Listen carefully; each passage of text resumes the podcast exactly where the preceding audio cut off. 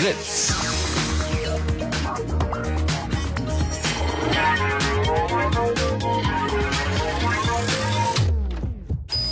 Blue Moon. Die zwei Sprechstunden.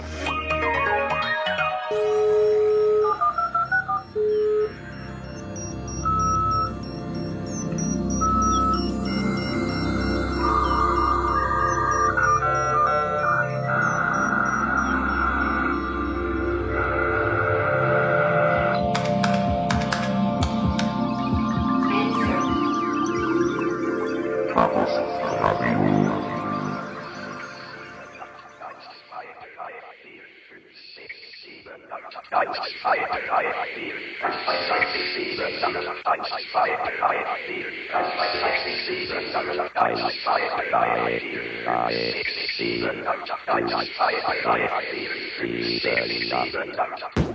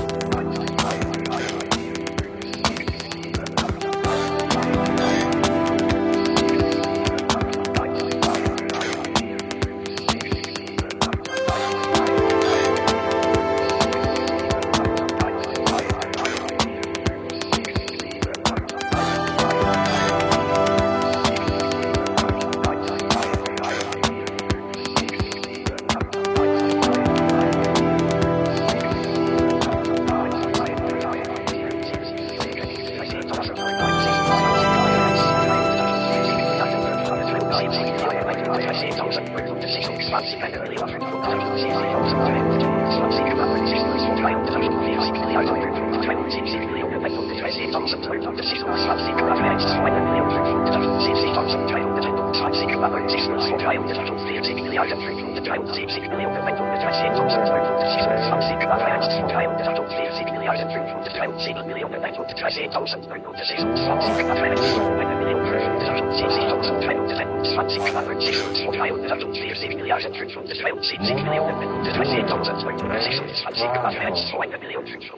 Malen nach Zahlen im Radio, jeden letzten Donnerstag hier auf Fritz. Das Chaos Radio, der Blue Moon, äh, der komplett geentert wird vom Chaos Computer Club, wo es dann um Themen geht, wo, na, wie kann man sagen, Nerds, Hacker mal die Welt erklären. Zu Gast sind heute vom CCC Konstanze Kurz. Hallo und guten Abend. Hallo. Und Dodger. Moin. Und äh, wir sind heute hier zusammengekommen, weil äh, Hacker haben ja normalerweise damit zu tun, mit Computern oder Technik im weitesten Sinne oder wenigstens irgendwie Bastelei. Ähm, es gibt aber auch manchmal Lebensbereiche in der Welt, wo sich die Hacker dann irgendwann sagen so, Leute, das geht so nicht weiter. Wir müssen uns mal drum kümmern und genau um so ein Thema geht es heute.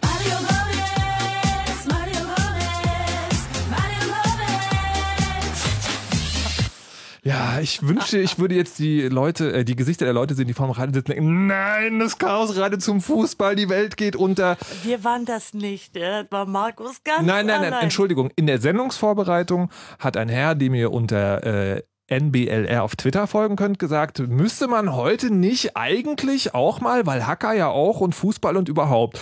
Da dachten wir, also wer sind wir denn, dass wir uns den Themenwünschen äh, der verehrten Hackergemeinde Genau. verwehren? Nibbler ist schuld. Nibbler ist schuld. Genau, bei ihm könnt ihr euch beschweren, wenn euch das nicht passt. Und ähm, wir kommen jetzt zum eigentlichen Thema. Politik. Was tatsächlich ähm, aber auch nicht so weit weg davon ist, weil es ja lange Zeit äh, relativ klare Grenzen gab. Also auf der einen Seite sind die Leute, die sich irgendwie so mit diesem komischen Internet, von dem immer alle reden, das sich aber nie durchsetzen wird, beschäftigen. Auf der anderen Seite sind die Politiker, die das alles ganz schlimm finden und am liebsten verbieten und regulieren wollen. Und dann begab es sich aber, dass doch so naja, sich das vermischt hat. Das fing an mit Demonstrationen, Vorratsdatenspeicherung, dürfte jeder von euch schon mal gehört haben, ähm, wo zum ersten Mal, also in meiner Wahrnehmung zumindest ein technisches Thema für so viel Aufriss gesorgt hat, dass Leute da echt auf die Straße gegangen sind in der Anzahl, die auch fünfstellig war. Ähm, und jetzt gibt es aktuell etwas, was für mich zumindest auch so ein, ja, eine Neuheit ist eher.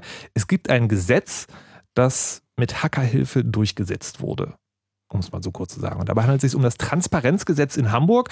Deswegen ist Dodger auch hier. Dodger kommt vom Chaos Computer Club Hamburg. Und ähm, damit wir ganz von vorne anfangen, auch wirklich alle mitkriegen, worum es hier eigentlich geht, was genau ist ein Transparenzgesetz? Naja, im Grunde genommen das, was der Name schon sagt, nämlich äh, ein Gesetz, das die ähm, Verwaltung dazu zwingt, alles, was sie an Informationen hat, ähm, offenzulegen und zwar proaktiv. Das ist der Kern. Das heißt, ähm, die, die Verwaltung muss jetzt irgendwie jeden einzelnen Handschlag, den sie tut. Frau Kasubka hat eine Packung Baroklammern aus dem Lager geholt. Nein, wahrscheinlich nicht. Ja, Aber wo, also nicht worum geht's? tiefgehend, genau. Ähm, es geht primär darum, dass alle Verträge, Dienstanweisungen unter bestimmten Umständen, alles, was die Stadt im, im ja, sagen wir mal, im fürsorglichen Handeln für das Volk äh, tut, ähm, auch veröffentlicht werden muss. Das heißt, wenn Schlaglöcher repariert werden, wenn äh, große Bauvorhaben anstehen, äh, wenn irgendwelche, ähm, sagen wir mal, Beschaffungsgeschichten äh, passieren über einer bestimmten Schwelle, dann muss das veröffentlicht werden. Okay, veröffentlicht in einer bestimmten Form oder einfach, dass man sagt, so, also Hauptsache, wir haben da drauf Zugriff und dann kriegen wir irgendwie Word-Dokumente ausgedruckt an die Stadttafel gehängt. Genau, gescannte PDFs, die dann wieder ausgedruckt werden. ähm, nee, da kommt der Hacker ins Spiel und zwar haben wir da ähm, relativ klar reingeschrieben, dass wir eine, ähm, ein Informationsregister im Internet kriegen, in das dann die Dokumente maschinenlesbar, Forderung des CCC seit 84, der maschinenlesbare Staat, äh, eingestellt werden und dann auch entsprechend weiterverarbeitet werden können, also möglichst Rohdaten. Es ist eigentlich ein bisschen Paradigmenwechsel. Wir haben ja natürlich heute schon im Bund ein Informationsfreiheitsgesetz und in einigen Ländern. Aber in der Regel ist da der Unterschied sozusagen Push und Pull, nenne ich es jetzt mal. Also man wendet sich entweder hin an den Staat und kann dann vielleicht Informationen bekommen. Oder aber der Staat wird wie jetzt in Hamburg selbst aktiv und gibt sich erstmal von vornherein transparent. Das ist, glaube ich, auch der große Unterschied und wir hoffen natürlich sehr, dass das Schule machen wird und Hamburg da nicht alleine sein wird. Und ich darf schon mal sagen, wir hören aus anderen Ländern Interesse, Bundesländern. Also ist insgesamt sehr positiv aufgenommen worden, auch weil da noch ein politischer Hack dabei ist. Nämlich ja letztlich sich alle Parteien in Hamburg darauf geeinigt haben. Das ist natürlich ein großer Erfolg, denn alle Parteien können Das- letztlich auch sagen, hey, war unser Erfolg. Hm, aber gut, ähm, vielleicht können wir das tatsächlich, weil es soll ja heute darum gehen, Hacker machen Politik, also mischen bei der Politik mit auf eine Art und Weise, die tatsächlich auch äh, konstruktive Auswirkungen hat. Ich würde gerne diese Geschichte, bevor wir sagen, über das Thema vielleicht auch in abstrakter und Metaebenen reden, ähm, einfach mal von vorne anfangen. Also wir haben die Situation Hamburg vor zwei Jahren oder so oder vor einem Jahr. Ja, schön wäre es gewesen. Also vor ziemlich genau zehn Monaten. Okay, oh, das ging schnell. Ja. Okay, Hamburg vor zehn Monaten. Ähm, es gibt ein Informationsfreiheitsgesetz, das heißt, theoretisch kann ich hingehen und sagen, äh, du Staat, gib mal bitte. Und dann kann der Staat immer noch sagen, ja, also äh, Geheimnis und so können wir leider nicht machen. Ich sage Wasserverträge in Berlin, ganz lokales Beispiel. Ähm, und dann sind also Leute auf die Idee gekommen, es wäre doch geil, diese Daten zu fordern. Jetzt ist es ja so, du hast gerade gesagt, Chaos Computer Club fordert das ja irgendwie, das Schlagwort ist private Daten schützen, öffentliche Daten nützen, fordert das schon so immer. Ähm, wie ist es aber jetzt gekommen, dass vor zehn Monaten jemand aus dem Club auch gesagt hat, ich mache jetzt Politik? Naja, da sind wir so ein bisschen dazu gekommen wie die Jungfrau zum Kind. Mhm. Ähm, und zwar gibt es diesen Verein Mehr Demokratie. Den gibt es bundesweit und die setzen sich seit äh, Jahrzehnten für direkte Demokratie ein und für Bürgerbeteiligung. Mhm. Und die sind mit genau diesem Satz auf uns zugekommen. Und zwar haben die sich vor, ja, im im Juli letzten Jahres zusammengesetzt mit äh, Transparency International und äh, den Piraten zum Teil auch und haben gesagt, wir wollen jetzt hier als, als wichtige Säule der Demokratie, wollen wir jetzt auch die, ähm, die Informationen haben, die wir brauchen, um als Bürger äh, mitwirken zu können.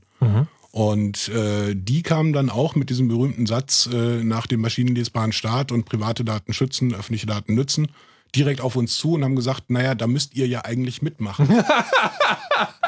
und da waren wir dann so ein bisschen Das ist verhaftet. ziemlich cool.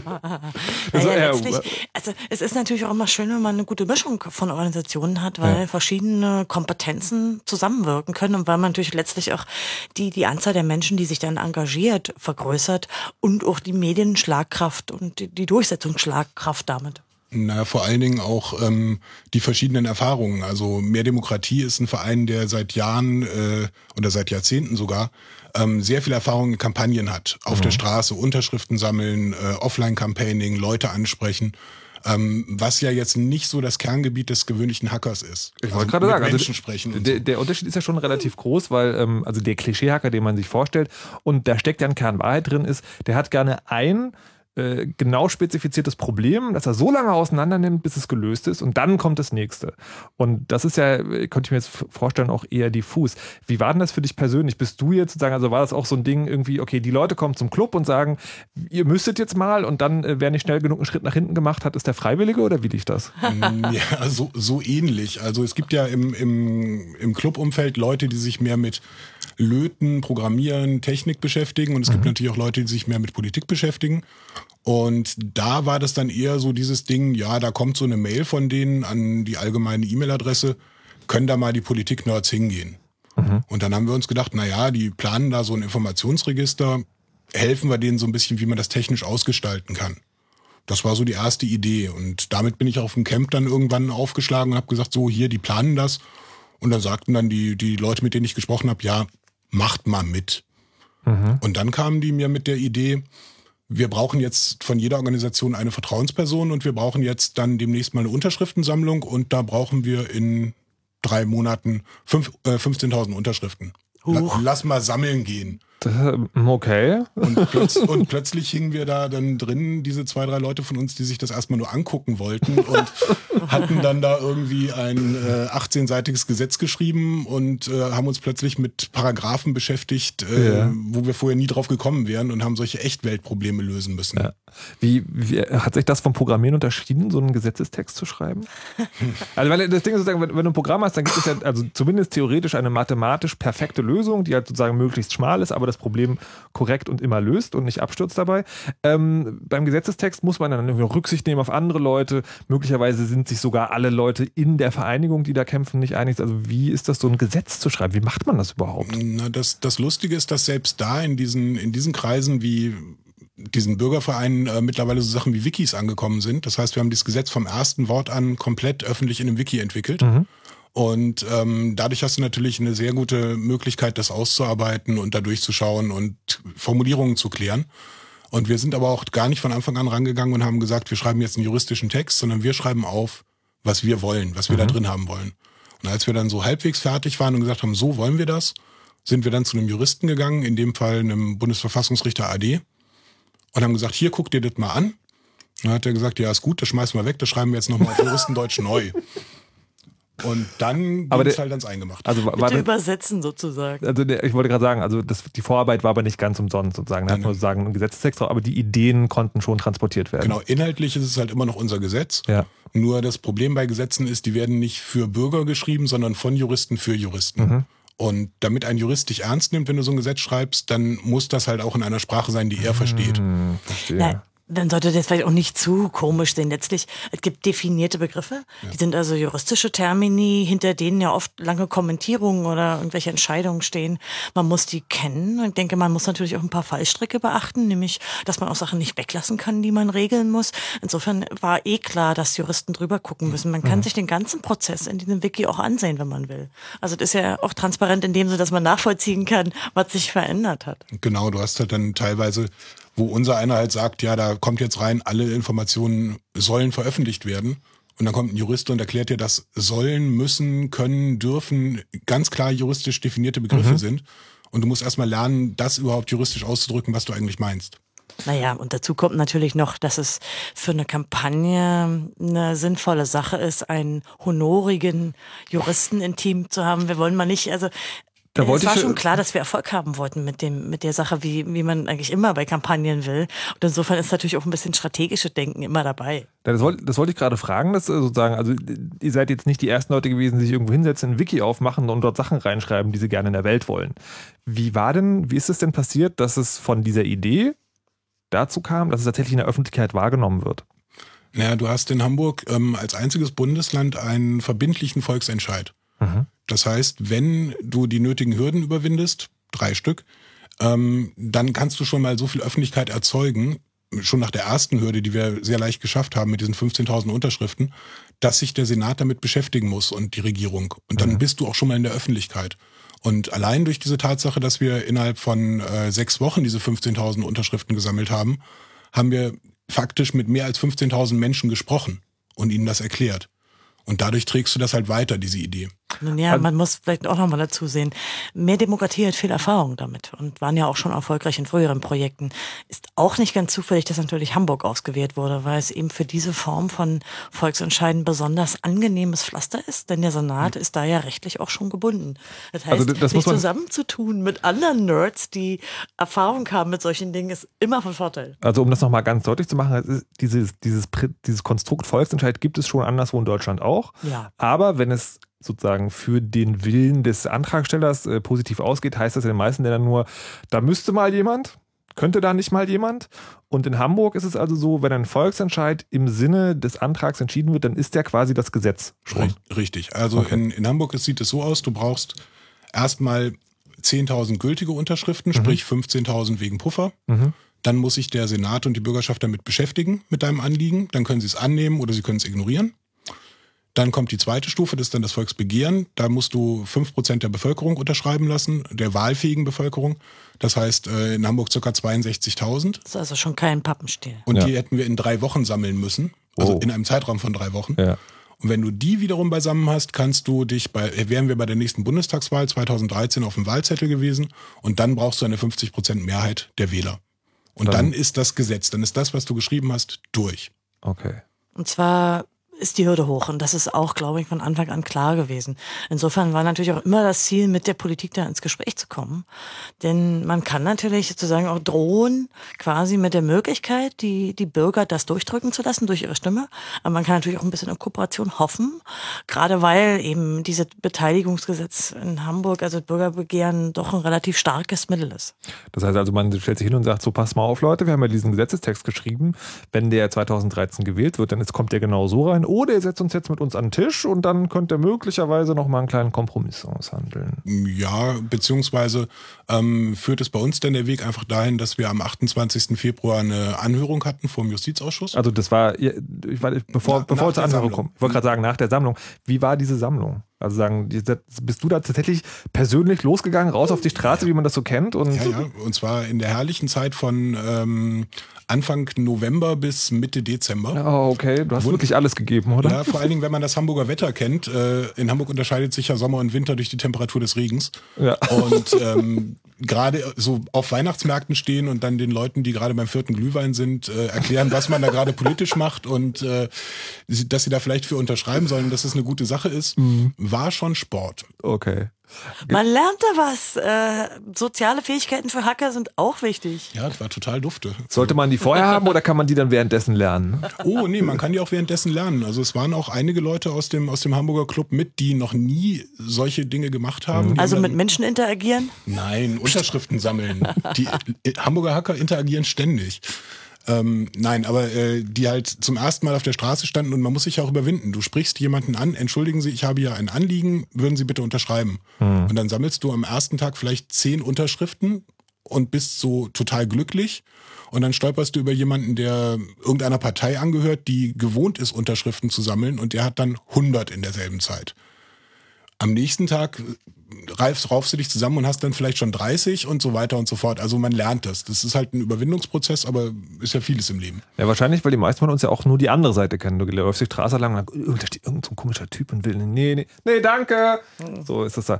Ähm, äh, konntest du mit den Leuten tatsächlich über das Thema reden oder war es eher so, ja, ich gebe dir meine Unterschrift und dann ist gut? Nee, das war uns auch wichtig. Also ähm, gerade während dieser, dieser ersten Phase, wenn du da halt äh, rausgehst und die Leute erstmal damit bekannt machen musst, dann willst du die halt auch aufklären. Also dann kommen auch schon mal zehn Minuten Gespräche zustande oder Leute, die komplett sagen, nee, lehne ich ab und wir können da sowieso nichts machen. Oder häufigster Satz, den du hörst, ist, die Politiker machen doch eh, was sie wollen.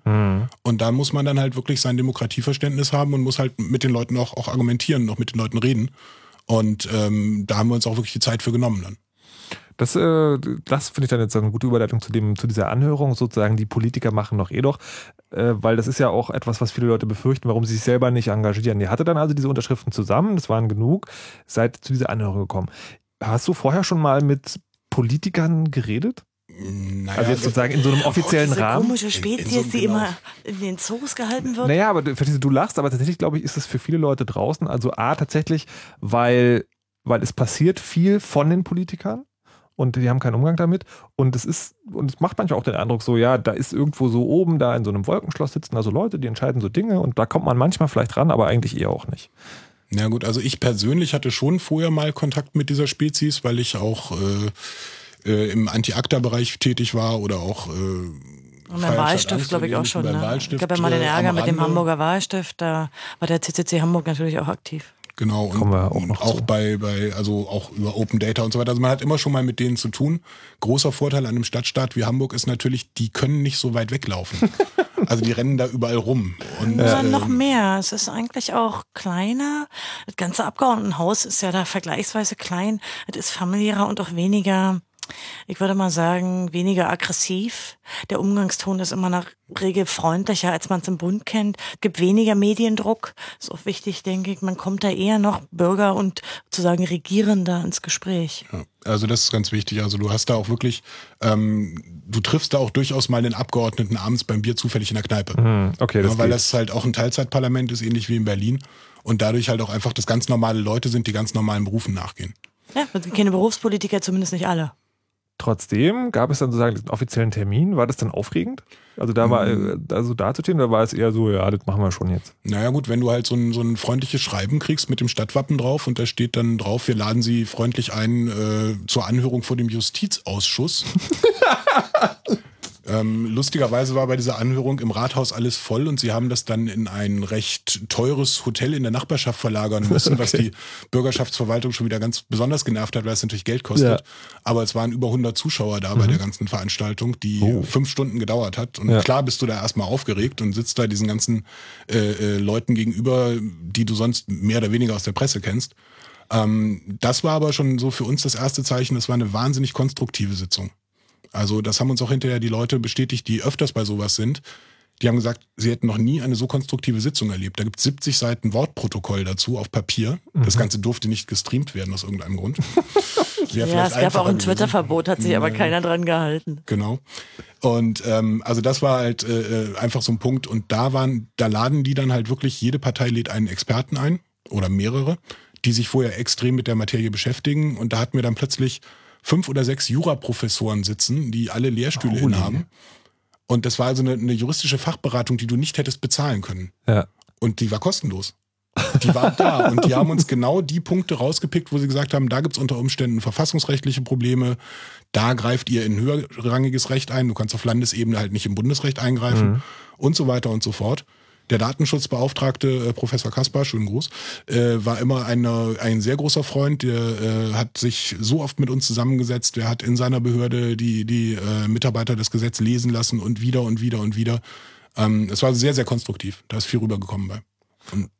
Okay, also so wirklich sozusagen, also fünf Sitzungen in der Öffentlichkeit, wo aber tatsächlich über das Thema geredet wird und wo nicht das passiert ist, wovor ich mich persönlich fürchten würde, ist sozusagen, da kommt irgendein Experte an und fährt dir sozusagen einfach, weil er das ganze Geschäft gewöhnt ist, so übers Maul, dass du denkst, huch, was ist denn hier gerade passiert? Also da wurde tatsächlich über das Thema geredet und Pro und Contra und zwar nicht, wie man das so klischeehaft kennt, äh, so, so Sticheleien, intrigantes Ja, es, es gab da wohl Befindlichkeiten von einem der Experten ähm, gegenüber äh, mehr Demokratie, aber aus einer anderen Kampagne.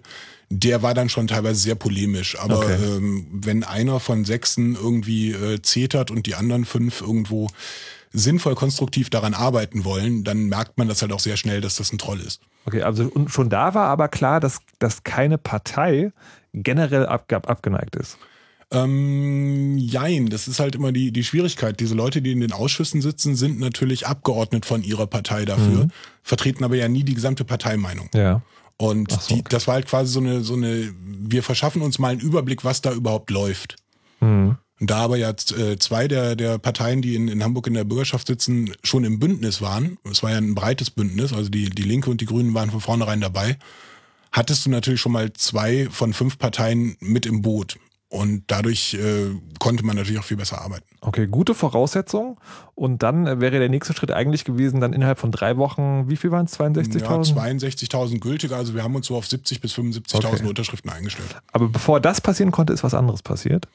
Ja, bevor das passieren konnte, äh, bekamen wir dann äh, eine Mail respektive einen Anruf von dem äh, Fraktionsvorsitzenden der SPD, die in Hamburg alleine regiert. Und der sagte sowas wie, lasst uns mal treffen. wir müssen reden. War das, äh, war das, äh, war das eine, eine offizielle Anfrage oder war das eher so ein unter der Hand, ähm, lass mal, also sag das mal bitte noch keinem und wir, wir treffen uns mal, dann schnacken wir mal kurz. Ja, das war halt schon im Rahmen dieser, dieser normalen Volksgesetzgebung hat der, hat die Bürgerschaft und der Senat ja die Möglichkeit, äh, äh, Gespräche aufzunehmen. Und das haben sie halt damit auch getan. Und da das, da die SPD allein regierend ist, konnten die das natürlich auch alleine äh, erstmal initiieren. Also schon, also eine hochoffizielle Anfrage quasi. Ja, das war eine offizielle E-Mail. Genau, okay. Gut, äh, dann werden wir uns gleich mal beschäftigen, was da passiert ist auf diesem zweiten hochoffiziösen Termin. Bevor wir das machen, gibt's aber erstmal das Fritz-Info mit Nachrichten, Wetter und Verkehr, wo ihr auch gleich noch wahrscheinlich erfahren werdet, dass es immer noch 0 zu 2 im EM-Spiel steht.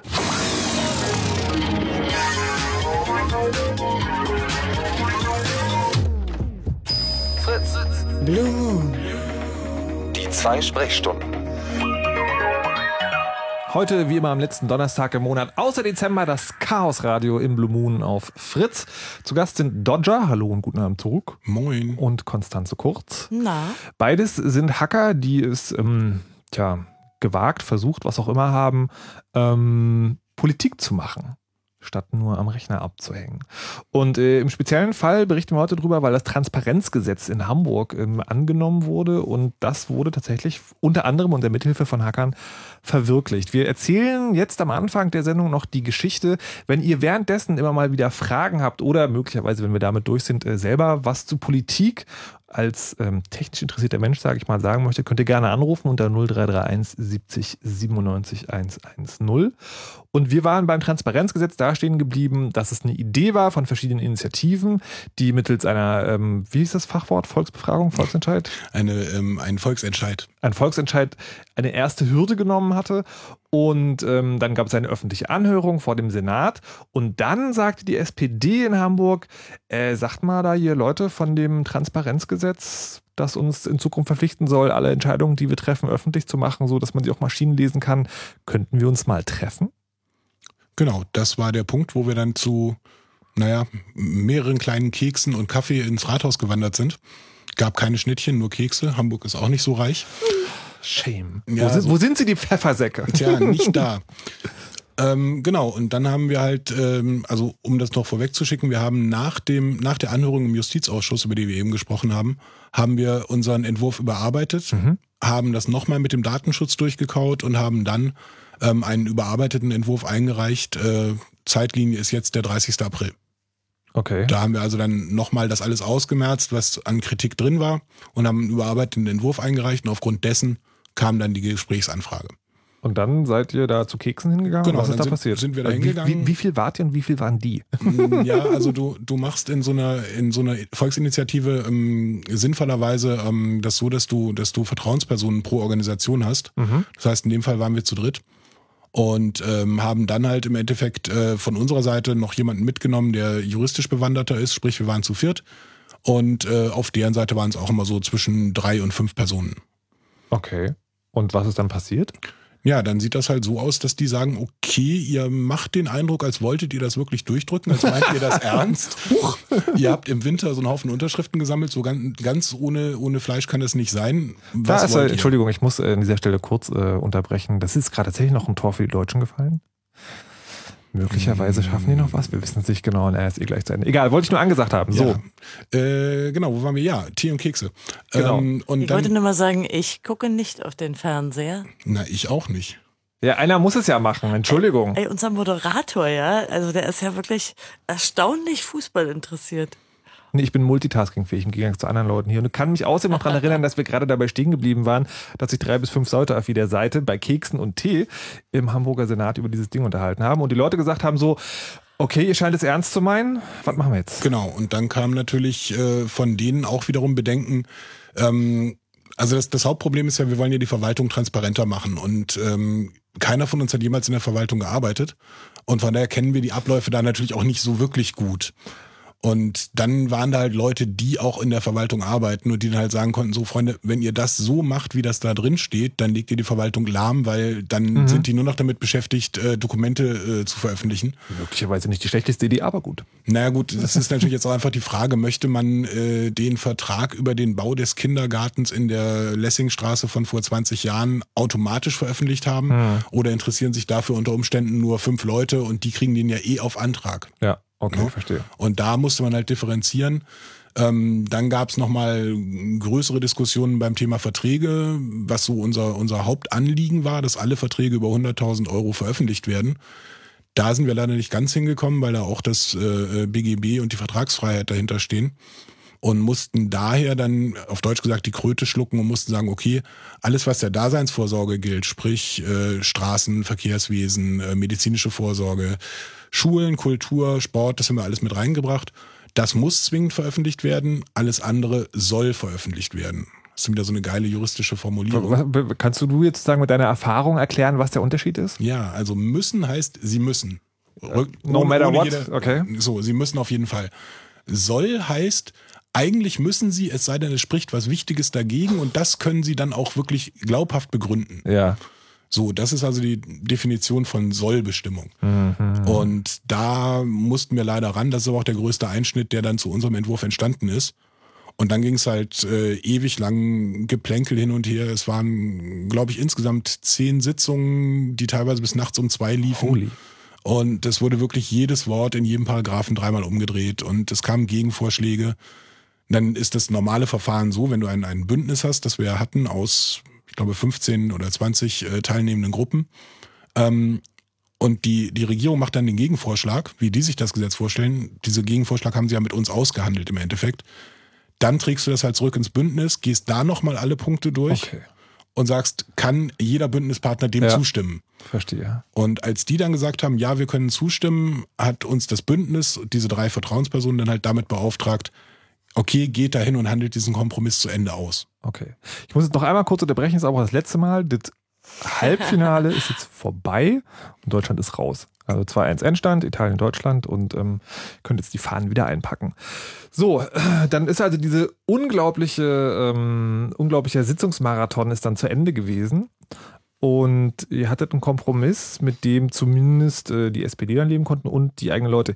Wie ist das denn eigentlich äh, innerhalb dieser, dieser Bewegung gewesen? Ist das da anstrengend? Also ist, also weil man hört das ja oft sagen, da kämpfen Leute für eine gute Sache, TM, und sind dann hauptsächlich damit beschäftigt, sich gegenseitig irgendwie um Details zu streiten. Mm, Nee, das war eigentlich extrem konstruktiv. Also, ähm, weil das, das Grundanliegen halt klar war. Mhm. Ähm, dadurch, dass wir halt diesen Gesetzestext im letzten Jahr entwickelt haben, in, im Herbst, war eigentlich im Bündnis danach kein, kein Grund mehr für irgendwelche Reibereien. Du Ja. hast halt vorher deine Punkte auf den Tisch gebracht, die du gerne reinhaben wolltest, die die verschiedenen Gruppen drin haben wollten. Das wurde diskutiert. Es gab zum Beispiel in einer Fassung als Beispiel mal die, die, ähm, die Forderung, alle Forschungsergebnisse auch offen zu legen, also dieser Open Access Ansatz. Ja. Da gab es dann natürlich größere Diskussionen im Bündnis dazu, weil es da auch durchaus Leute gibt, die andere Meinungen dazu haben und nicht solche radikalen Ansichten haben. Und dann ist das wie ja Basisdemokratie. Es wird dann halt abgestimmt, wollen wir das weiter drin haben, wollen wir es nicht weiter drin haben und dann gibt es einen Konsens. Okay, also auch hier sozusagen ein sehr schönes Positivbeispiel, dass sich die Leute dann auch an Konsens halten und dann nicht sagen so, ah, na, dann machen wir das irgendwie so alleine. Bei diesen äh, ewig langen Verhandlungen, wo um jedes einzelne Wort diskutiert wurde, hattest du den Eindruck, dass da die, die Politikseite das auch so ein bisschen als Test benutzt hat, also inwieweit und wie, wie das man die Länge ziehen kann und dass sie auch noch das Gefühl haben, wir haben jetzt auch noch was gesagt oder war das wirklich alles, ging es da immer um die Sache? Mm, Also so wie ich diese, diese Verhandlungspartner, und das war ja immer die gleiche Gruppe im Endeffekt, kennengelernt habe, ähm, ging es denen auch wirklich um die Sache. Also die haben eingesehen, dass äh, dieses Informationsfreiheitsgesetz reformiert werden muss waren, glaube ich, auch ein Stück weit froh, dass ihnen schon mal jemand die Kernarbeit abgenommen hat. Also wenn du so, so ein Gesetz von jetzt 20 Seiten äh, äh, parlamentarisch schreiben willst, dann sind da erstmal etliche Leute, die bezahlt werden müssen, ewige Monate damit beschäftigt. Das geht durch x Gremien und so weiter und so fort. Und jetzt hat ihnen halt jemand einen fertigen Entwurf auf den Tisch gelegt und sie konnten sagen, okay, können wir drüber nachdenken. Und das, Das ist halt, einfacher. das hat sich auch in den Gesprächen dann so rausgestellt, dass die also auch wirklich interessiert waren und ähm, also bestes Beispiel, ist, ich habe da also wirklich von Fraktionsvorsitzendem oder äh, äh, juristisch, äh, Jur äh, netzpolitischen Sprecher und Juristen aus der, aus der Fraktion nachts um vier E-Mails bekommen. Mir ist Okay. da noch was aufgefallen. ja, also die haben sich da wirklich mit befasst und haben daran gearbeitet. Okay, das ist äh, sehr schön. Dann äh, waren also, äh, Frau Kurz verzieht die ganze Zeit das Gesicht, als ob sie entweder Ja. niesen muss oder was Wichtiges zu sagen hat. Ja, man muss sich schon, schon klar machen, dass es eine sehr idealtypische Form von bürgerbeteiligter Gesetzgebung ist, die mit dem normalen Gesetzgebungsprozess ähm, in den Ländern, aber vor allen Dingen im Bund nicht viel zu tun hat. Es ist natürlich schon so, dass der Gesetzgeber im Land und im Bund manchmal halbfertige oder ziemlich fertige Gesetzesentwürfe vorliegen hat. Äh, man muss sich überlegen, dass diese Form von Lobbyismus, die hier in diesem Fall positiv war, aber sonst ja auch gang und gäbe ist, nichts Besonderes darstellt. Aber der Unterschied ist, glaube ich, und warum es auch so konstruktiv geworden ist, ist A, dass es ein transparenter Prozess war, so dass sie klar nicht hinter verschlossenen Türen darüber verhandelt haben, sondern dass dieser ganze Prozess so offen war. Und zum anderen war da so kleine Rangeleien darüber gab, wer, wer, wer kann sich jetzt eigentlich dann den Haken machen. Ja, ist ein bisschen schwierig. Und ähm, als drittes scheint mir sehr wichtig für diese, für diese extrem positive Beispiel, dass es in gewisser Weise den, dem Zeitgeist entspricht. Es ist klar geworden, dass das Informationsfreiheitsgesetz und in dem und im Bund und den Ländern eigentlich nicht so ganz die Erwartungen erfüllt hat. Und dass Transparenz und Beteiligung ohnehin auch wahrscheinlich auf, auf Druck der Piraten hin gerade ein extrem wichtiges politisches Thema ist. Und da wollte nur auch keine Partei äh, von den dreien, die nun mal dabei waren im, äh, in der Bürgerschaft in Hamburg, irgendwie hintanstehen. Das heißt, man sollte nicht denken, dass das der idealtypische Fall ist. Okay, das ist aber- also sagen, es ist ein positives Beispiel, aber es ist Ja. doch ein sehr positives Beispiel. Ja, natürlich. Es ist ja auch schön, dass man, dass man so eine Erfahrung machen kann, weil man ja. eben auch nicht immer nur gegen ähm, Betonwände und Betonköpfe läuft, sondern dass man das auch mal hinkriegen kann, irgendwie konstruktiv und miteinander. Wir müssen mal eine kurze Wiederholung einflechten. Es gibt einen Chat zur Sendung und äh, auf freenode.org. Net? Verdammt, ich vergesse es immer Ich habe heute keinen Rechner. Ich bin Org. total Freenode.org im Channel Chaos Radio. Ja, er hat gerade nochmal den, den Unterschied zwischen, ähm, zwischen Informationsfreiheitsgesetz und Transparenzgesetz ganz kurz zusammengefasst. Informationsfreiheitsgesetz erlaubt dem Bürger hinzugehen, zu sagen, gib mal bitte die Informationen. Transparenzgesetz sagt, der Staat oder das Land in diesem Fall muss halt die Informationen von sich aus zur Verfügung Im stellen. Grundsatz, genau. in einer Form, die auch benutzbar ist. Ähm, also heißt in diesem Fall maschinenlesbar. Jetzt, ähm, es hört sich vorhin so an, als ob alle Parteien in Hamburg äh, damit zugestimmt haben. Habt ihr nur die, äh, die Grünen, die Linken und die SPD oder was haben die anderen da noch zugesagt? Die Grünen, die Linken und die SPD, Genau. sondern die Äh, Grünen, die SPD und die CDU. Ja, Nein, das waren also- die Parteien, die, die heute schon in der Sendung Ja. aufgefallen ist. Darauf, davon rede ich. Also, um das nochmal, das Parteienspektrum in Hamburg. Die äh, SPD ist alleinregierend seit Februar letzten Jahres. Ähm, die äh, FDP äh, ist auch in Hamburg noch im Parlament. Okay. Äh, die CDU auch und äh, die Grünen und die Linke. So, damit haben wir die abgefeiert. In dem Bündnis waren davon die Grünen, die Linke und die Piraten, die ja außerparlamentarisch sind. Ja. ähm, die auch übrigens alle drei sehr gut zusammengearbeitet haben, nochmal an der Stelle erwähnen. Ähm, das heißt, ähm, die Parteien, auf die es ankam, waren im Endeffekt die SPD und um einen gemeinsamen Antrag durchzukriegen, dann halt FDP und äh, CDU. So, die FDP hat von vornherein einen Beobachter geschickt, wollte sich aber nicht zu dem Bündnis bekennen, ähm, aber ein Beobachter war immer da. Mhm. Ich weiß nicht, ob das so typisch ist, wie auch immer. Ähm, und die CDU hat sich relativ spät damit beschäftigt. Also das, äh, die ist Oppositionspartei, die haben das erstmal so angeguckt. Und als wir dann äh, nach diesen vier Wochen Verhandlungen mit der äh, äh, SPD, mit der Regierungspartei, dann irgendwann diesen Gegenvorschlag hatten und damit auch im Bündnis durchgekommen waren, dann gab es halt eine Einladung an die anderen Parteien, über diesen Vorschlag auch mit abzustimmen und darüber zu beraten. Und dann gab es halt nochmal so ein Allparteiengespräch. Daraufhin wurden noch Anmerkungen gemacht, Sachen, die geändert werden sollten. Und dann haben sich zu unserer großen Überraschung halt alle Parteien, die in Hamburg in der Bürgerschaft sitzen, darauf geeinigt, gemeinschaftlich diesen, dieses Gesetz in die Bürgerschaft zu bringen und gemeinschaftlich einstimmig zu beschließen. Das, war für uns auch Wirklich auch ein seltener Fall. Äh, egal in welchen Landes- oder Bundesparlamenten. Das ist nicht so, nicht so häufig und umso besser eigentlich. Na, vor Breiter allen Dingen- Konsens. Vor allen Dingen bindet sie das äh, auch daran und äh, egal wie da die nächste Regierung aussieht, Genau. äh, sie haben alle zugestimmt, sie haben alle dieses Gesetz selber reingebracht. Ist es denn äh, so, dass du sagen würdest, politische Arbeit ist äh, super, hat funktioniert, muss man auf jeden Fall, müssen das alle machen? Na, ich sage für mich, politische Arbeit ist super, hat funktioniert und ich mache da gerne weiter. Ähm, muss man machen, kann ich natürlich keinem vorschreiben, aber ich empfehle jedem, das mal auszuprobieren. Jetzt äh, hört sich das ja wirklich sozusagen wie das, äh, wie das, das schöne Märchen an. Also Hacker beschließt, den Computer zu verlassen, äh, macht politische Arbeit und ähm, oh mein Gott, alles klappt. Und alle Parteien sagen super.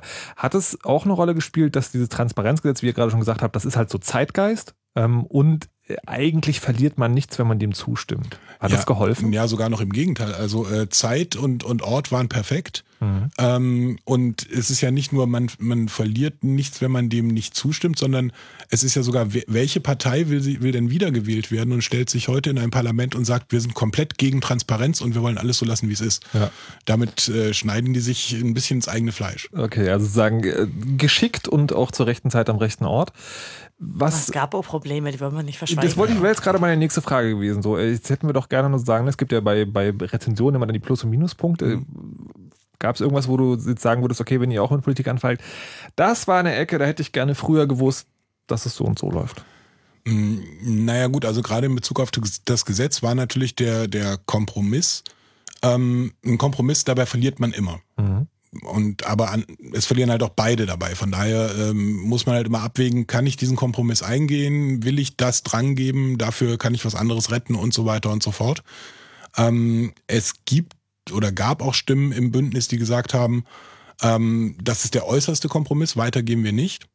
Dann gehen wir lieber auf die Straße und sammeln die Unterschriften für den Volksentscheid. Also das war noch so, also heute am Tag haben wir den Volksentscheid auch, äh, die, das Volksbegehren auch noch nicht zurückgezogen, weil das Gesetz noch nicht im Gesetzesblatt veröffentlicht ist. Also da warten wir noch, bis das wirklich in trockenen Tüchern ist ähm, und haben uns jederzeit diese, diese Tür offen gelassen, doch Unterschriften sammeln zu gehen.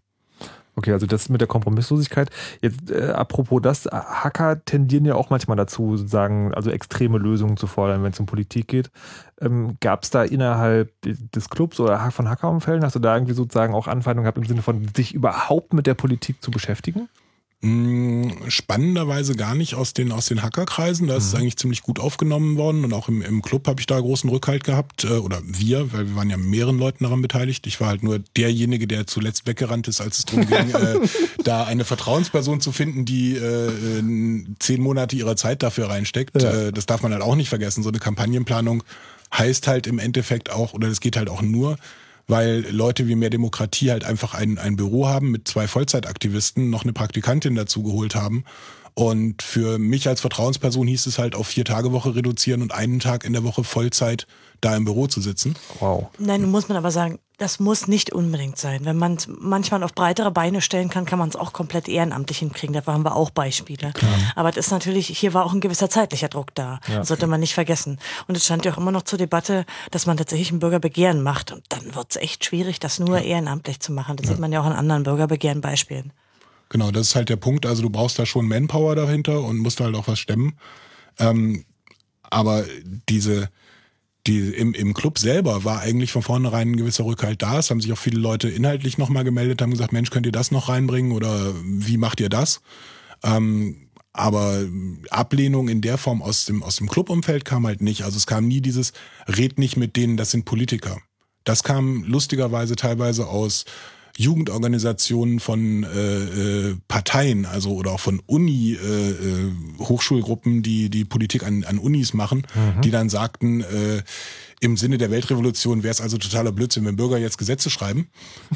Wo Ja. ich mir dann auch denke, auf die Weltrevolution warte ich jetzt auch schon 30 Jahre, die Es- könnte langsam mal. Das ist, Äh, glaube ich, auch so ein bisschen, wir haben natürlich mittlerweile auch so strukturelle Kritiker, die alles, was der Club macht, gerne kritisieren, ob das immer sehr sachlich ist. Ich glaube, da darf man sich auch nicht irritieren lassen. Man darf zwar nicht blind werden irgendwie für Kritik und muss die aufnehmen, aber von irgendwelchen Ecken gibt's immer Ärger. Ich finde es nicht weiter wild. Also vor allen Dingen, wenn man im Bündnis ist, gleicht sich das auch so ein bisschen aus. Man redet ja auch übereinander und dann kann man auch nicht, glaube ich, ganz falsch abbiegen.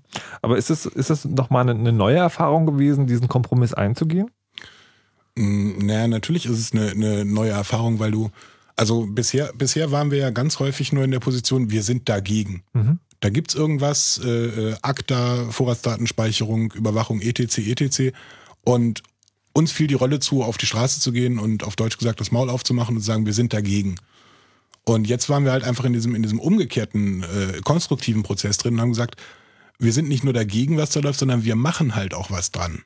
Und das war halt eine, eine extrem gute Erfahrung. Einfach mal nicht jetzt wieder zum 300. Mal auf die Straße zu gehen und dieselben Transparente hochzuhalten oder unterschiedliche Transparente mit den Leuten, die man auf jeder Demo trifft, sondern einfach zu sagen, wir machen jetzt was, hier ist das, äh, was wir, was wir wirklich durchbringen wollen, wir verändern jetzt aktiv was. Und das war für mich die wichtigste Erfahrung daran. Sollte man aus meiner Sicht auch nicht unbedingt generalisieren, denn ich denke, diese Form von Boykotten, die es gegeben hat, die Proteste, auch die Lauten ähm, und überhaupt auch im CCC viele Aktionen, die sich äh, schlicht, äh, die sich ganz destruktiv an Systeme ranmachen, um die kaputt zu machen oder um sie zu durchleuchten, die sind oft auch in den letzten Monaten und Jahren von Erfolg gekrönt gewesen. Und es gibt überhaupt keine Form von konstruktiver Mitarbeit über unsererseits, etwa wenn es um Vorratsdatenspeicherung geht, wenn man das aus ganz prinzipiellen Gründen ablehnt. Oder auch wenn es um Computerwanzen geht. Oder auch bei Wahlcomputern war sehr wenig äh, konstruktive Mitarbeiten möglich, weil es einfach weiter auch klare prinzipielle Bedenken gibt und ähm, da oft erstmal sind bestehende Systeme, die muss man hacken. Und das ist eher immer ein destruktiver Prozess. Ähm, Nicht unbedingt, finde ich nicht unbedingt negativ. Denn manche Dinge, also nennen wir sie mal beim Namen, irgendwie Vorratsdatenspeicherung, ACTA oder auch, weiß ich nicht, Körpervermessung, die zwang, zwangsweise, also Biometrie, die sind abzulehnen. Da ist bei uns auch eine ganz klare Mehrheit. Aber wir haben halt in den letzten Monaten neben diesem ganz transparent, also transparenten Prozess mit diesem Transparenzgesetz, Ja. äh, was ja ein großer Erfolg war, auch andere Beispiele, wo wir, wo wir ein bisschen ja, diese Para Paradigma kippen, dass Hacker immer nur dagegen sein. Und ich glaube, da sind noch ein paar mehr Beispiele. Also aktuell haben wir sogar noch ein paar mehr. Also die DigiGuess, die Warte, zum halt. Beispiel. Ich Ja. möchte an dieser Stelle kurz unterbrechen, weil ich dazu tatsächlich gleich kommen würde, was es noch gibt. Ich würde noch ganz kurz das Transparenzgesetz abschließen wollen mit der Frage in Hamburg. Also wie gesagt, das muss noch im äh, offiziellen Blättchen gedruckt werden, damit es gültig ist. Äh, juristische Formalität, die hoffentlich sozusagen keine, keine irgendwie Schwierigkeit machen wird. Jetzt ist das ja ein schönes Beispiel und Zeit und Ort waren gerade richtig. Wie sieht es denn jetzt mit dem Rest vom Land aus? Naja, wir haben ja schon viel Feedback gekriegt, äh, viel Presse darüber. Ähm, ich habe äh, aus Berlin im Tagesspiegel gelesen, dass das Land Berlin jetzt ganz dringend nachziehen will, weil so weit entfernt seien sie ja nicht davon.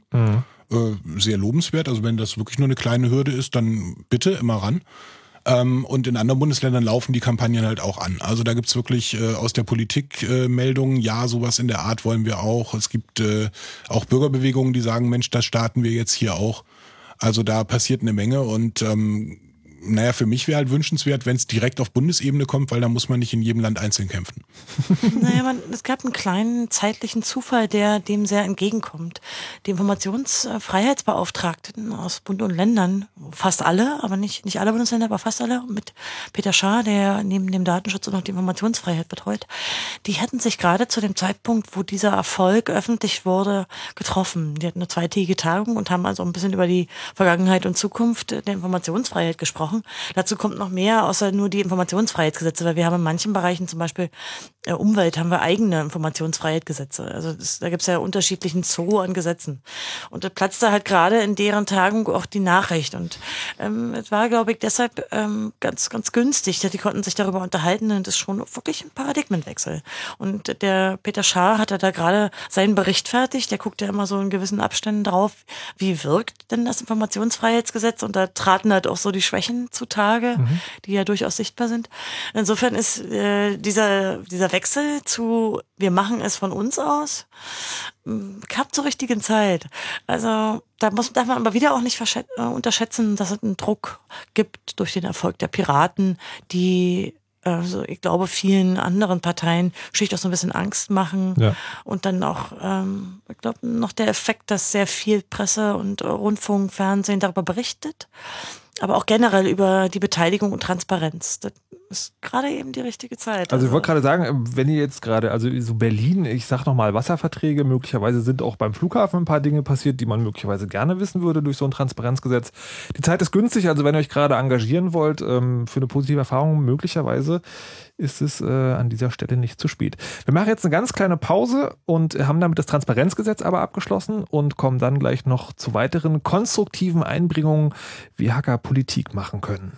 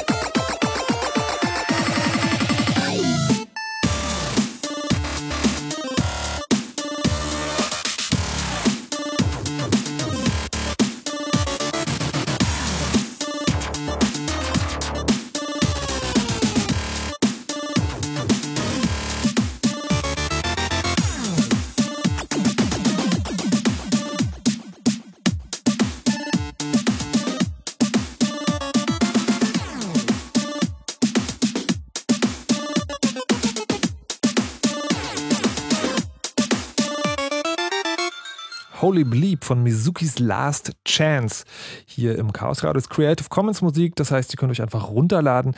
Den Link dazu gibt es irgendwo draußen in diesem Internet, von dem wir mal alle reden. Fritz.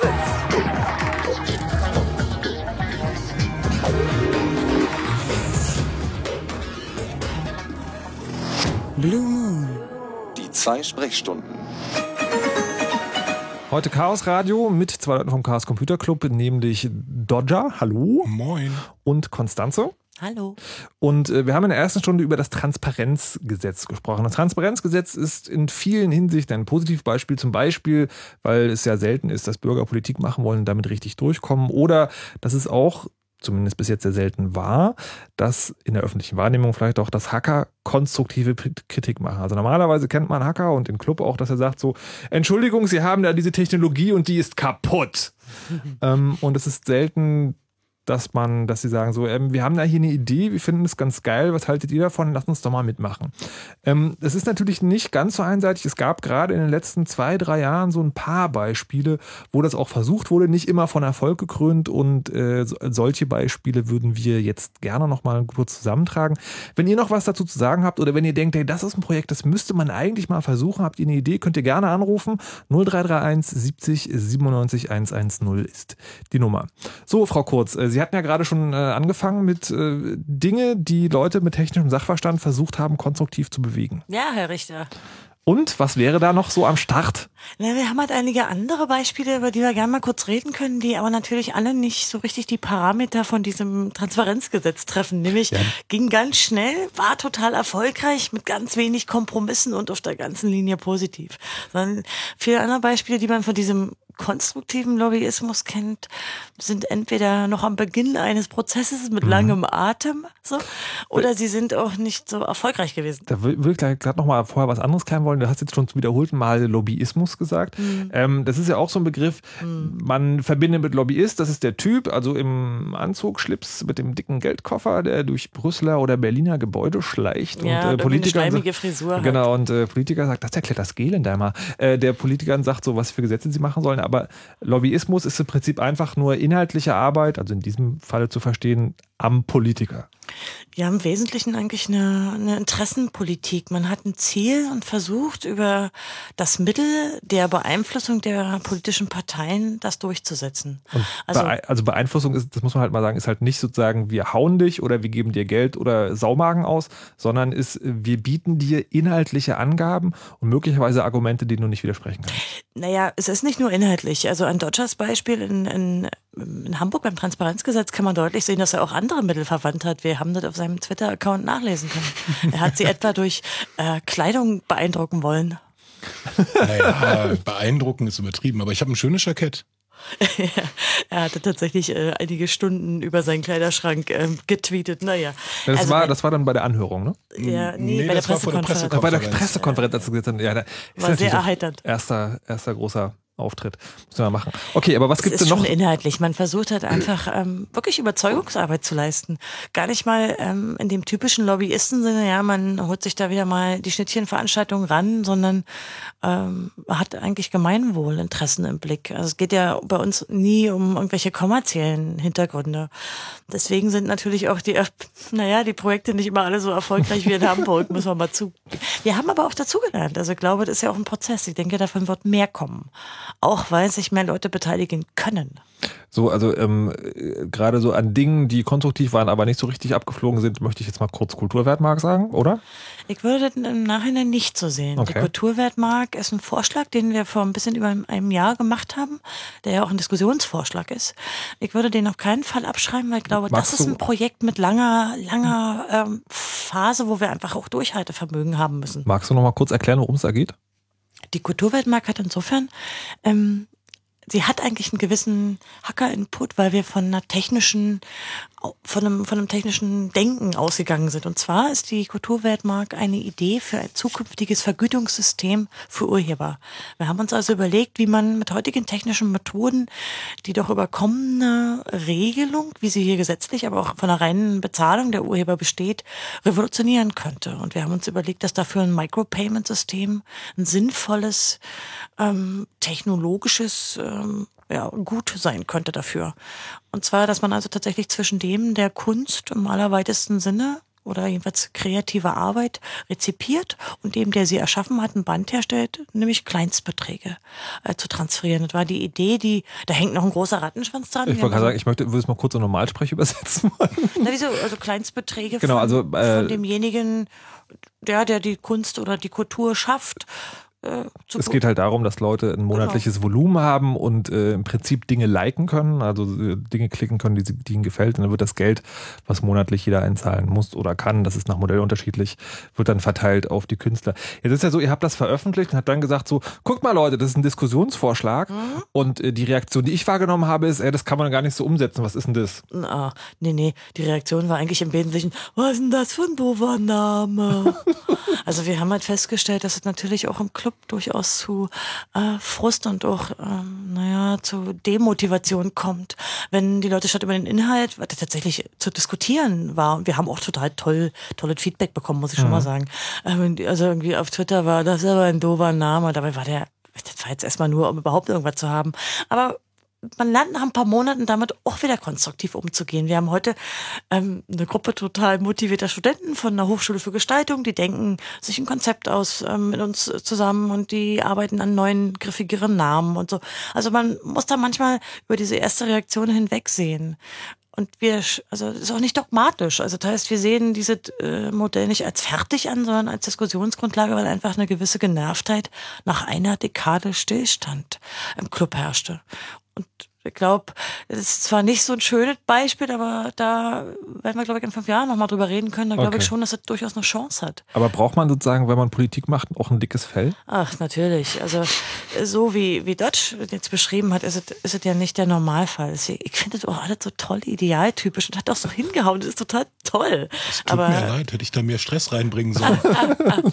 ich bin da fast ein bisschen neidisch, weil natürlich viele von den politischen Projekten, die wir in den letzten Jahren so betreut haben, jetzt ich selbst, aber auch andere im Club, die wo ich mit oder live mitbekommen habe, die sind natürlich keineswegs so motivierend und so erfolgreich, sondern ähm, haben sich oft auch in der Bundespolitik dann manifestiert. Da ist es äh, längst nicht so angenehm, überhaupt nicht so konstruktiv, sondern wesentlich festgefahrener, nicht so schön. Also wenn man den typischen Dort hat ja eben beschrieben, wie im Justizausschuss in Hamburg war, wenn man den typischen Ausschuss im Bundestag sieht, also Justizausschuss oder Unterausschuss Neue Medien, ja, da ist es keineswegs so konstruktiv und da ist es auch ähm, oft so, wenn man eine Anhörung hat, dann fragt halt die Partei, die einen Experten einlädt, nur ihren Experten.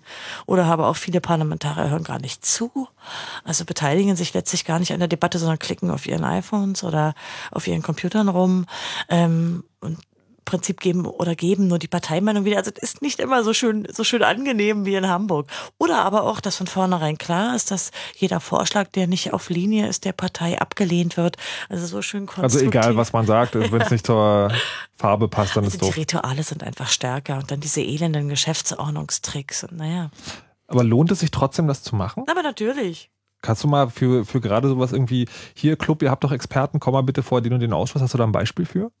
Na, wir haben in jüngster Zeit das wieder gemacht. Also wir haben eine ganze Zeit lang überhaupt keine Stellungnahmen schriftlicher Art Mhm. für gesetzgebende Ausschüsse mehr abgegeben, weil wir es einfach für vergebene Zeit gehalten haben. Kannst du noch mal Zeit, kurz erläutern, sozusagen, wie sowas funktioniert? Also wo der Punkt ist, wo der Club dann gefragt wird, äh, schreibt mal bitte was? Tja, das ist unterschiedlich, aber im Wesentlichen sieht der Prozess so aus, dass es ein, äh, eine Idee für ein Gesetzgebungsverfahren gibt und irgendein gesetzgebender Ausschuss, der sich darum kümmert. Also in der Regel ist es eben irgendwas Netzpolitik nahes, oft eben Justiz oder Innen. Ähm, und dann ist es so, dass äh, jede Partei dort sich zu Anhörungen Experten einladen kann. Das ist aber meistens schon so der mittlere Entstehungsprozess des Gesetzes. Das heißt, dass es meistens schon konkrete Vorschläge gibt. Manchmal auch nicht, manchmal wird auch früher debattiert, aber in der Regel hat man schon irgendwas Schriftliches vorliegen.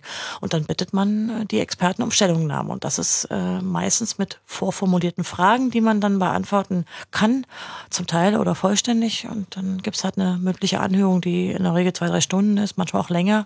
Und man gibt äh, auch schriftlich die Stellungnahme ab. Und dann gesellt man sich halt zu dem anderen Stapel Papier. Wollte gerade sagen, ist es, äh, wird man dann auch instrumentalisiert? Also im Sinne von, wir haben ja die Leute vom Club jetzt gehört, also sind ja alle Fachmeinungen Das ist vertreten. halt auch ein Vorwurf, der uns wieder gemacht wurde und wo wir auch manchmal se selbst den Eindruck hatten, dass es letztlich äh, nichts bringt außer Arbeit und dass man da eigentlich gegen Wände redet. Deswegen haben wir es auch lange nicht mehr gemacht. In Mhm. jüngster Zeit haben wir es wieder gemacht.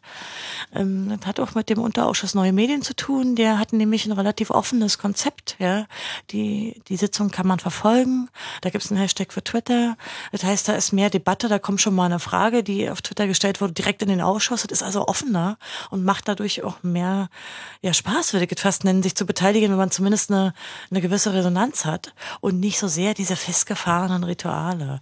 Natürlich war da trotzdem irgendwie Siegfried Kauder von der CDU und hat da seinen Schuh, also den ja immer, also die Rede, die er sowieso immer ablässt. Aber das ist dann eher erheiternd, weil man die Twitter-Kommentare wenigstens noch hat, die auch verstehen, wie inhaltlich sinnlos gerade war. Ist das denn so, dass man dann quasi auch im Kleinen Politik macht, indem man sich als, als Clubmitglied oder als Hacker dann nur an solchen Sachen beteiligt, wo man denkt, das hat, ein, Ja. das hat auch irgendwie Erfolgsaussicht? Das ist ja, na Dodge hat eben so angedeutet, wie das so ist mit der ehrenamtlichen Arbeit und einfach auch der Zeit, die man reinsteckt. Ich meine, er selbst äh, hattet jetzt wieder gerade gemerkt, äh, wir im Club, ähm, wir haben natürlich für die verschiedenen Themen auch einfach nur eine be- begrenzte Manpower und ähm, ich glaube, da ist das Effizienzdenken in Bezug auf, wo stecken wir jetzt Zeit rein, ziemlich ausgeprägt. Also dass wir überlegen uns schon, welche Kämpfe kann man vielleicht gewinnen, wo macht Sinn oder wo redet man eigentlich äh, gegen Wände und braucht das auch nicht tun. Und wenn man zum Beispiel eine Stellungnahme schreibt, sollte man nicht unterschätzen. Weswegen wir natürlich, also Wie viel Aufriss ist sowas?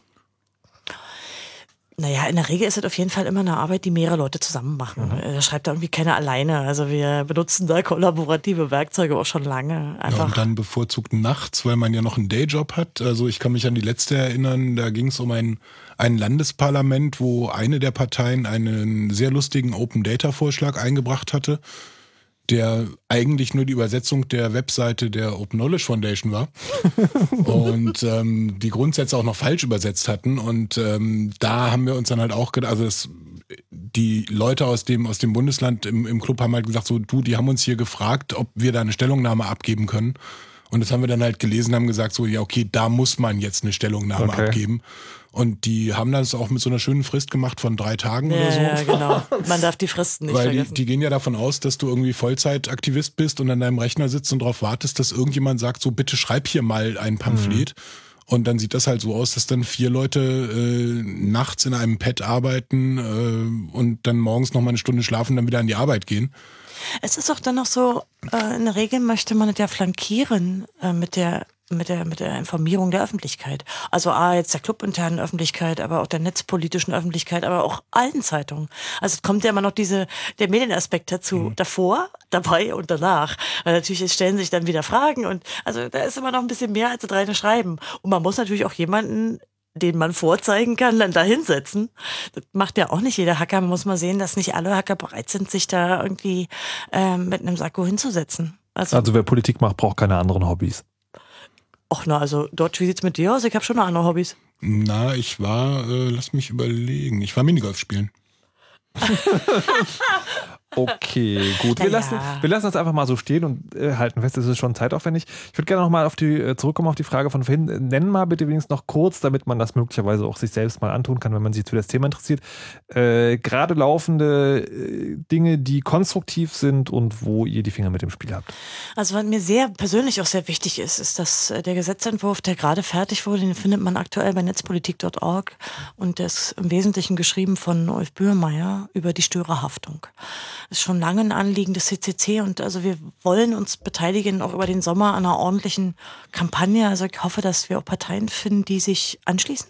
Das ist ein fertig formulierter ähm, Gesetzentwurf, der aus meiner Sicht inhaltlich sehr gut ist, der vor allen Dingen aber, ähm, ich sag mal, mit, mit großer juristischer Expertise ähm, ja, zur Verfügung gestellt wird. Okay, Man muss natürlich haben- Unterstützung finden. Wir ja. haben einen Gesetzentwurf zur Störerhaftung. Wenn du noch die Güte hättest, kurz zu erklären, Störerhaftung. Ja, hier geht es um die Frage, was ähm, man eigentlich demjenigen androht, der Netzzugang zur Verfügung stellt. Ja? Also wenn man sich sein Netz bei, bei der Telekom oder bei Vodafone klickt, so haben die gewisse Privilegien.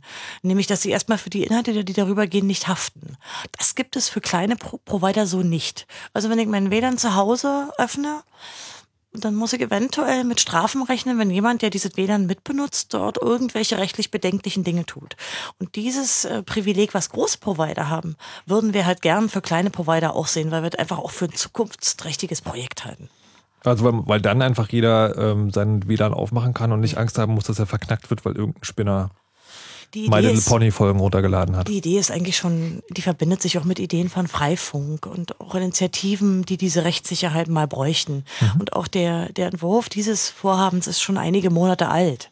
Das heißt, da gibt es auch einen langen Prozess. Es wird nicht so einfach sein wie, wie in Hamburg, bestimmt nicht. Aber ähm, ich denke, es lohnt sich. Und da müssen wir eben dranbleiben. Also bisher gibt es erstmal den Entwurf und die DigiGES hat den veröffentlicht, aber wir gucken mal, ob wir da Mitstreiter finden. Also ich würde mich da auch gerne selber engagieren und ich denke, im Club wird es da eine ganze Menge Leute geben, weil es einfach auch viele Freifunker gibt.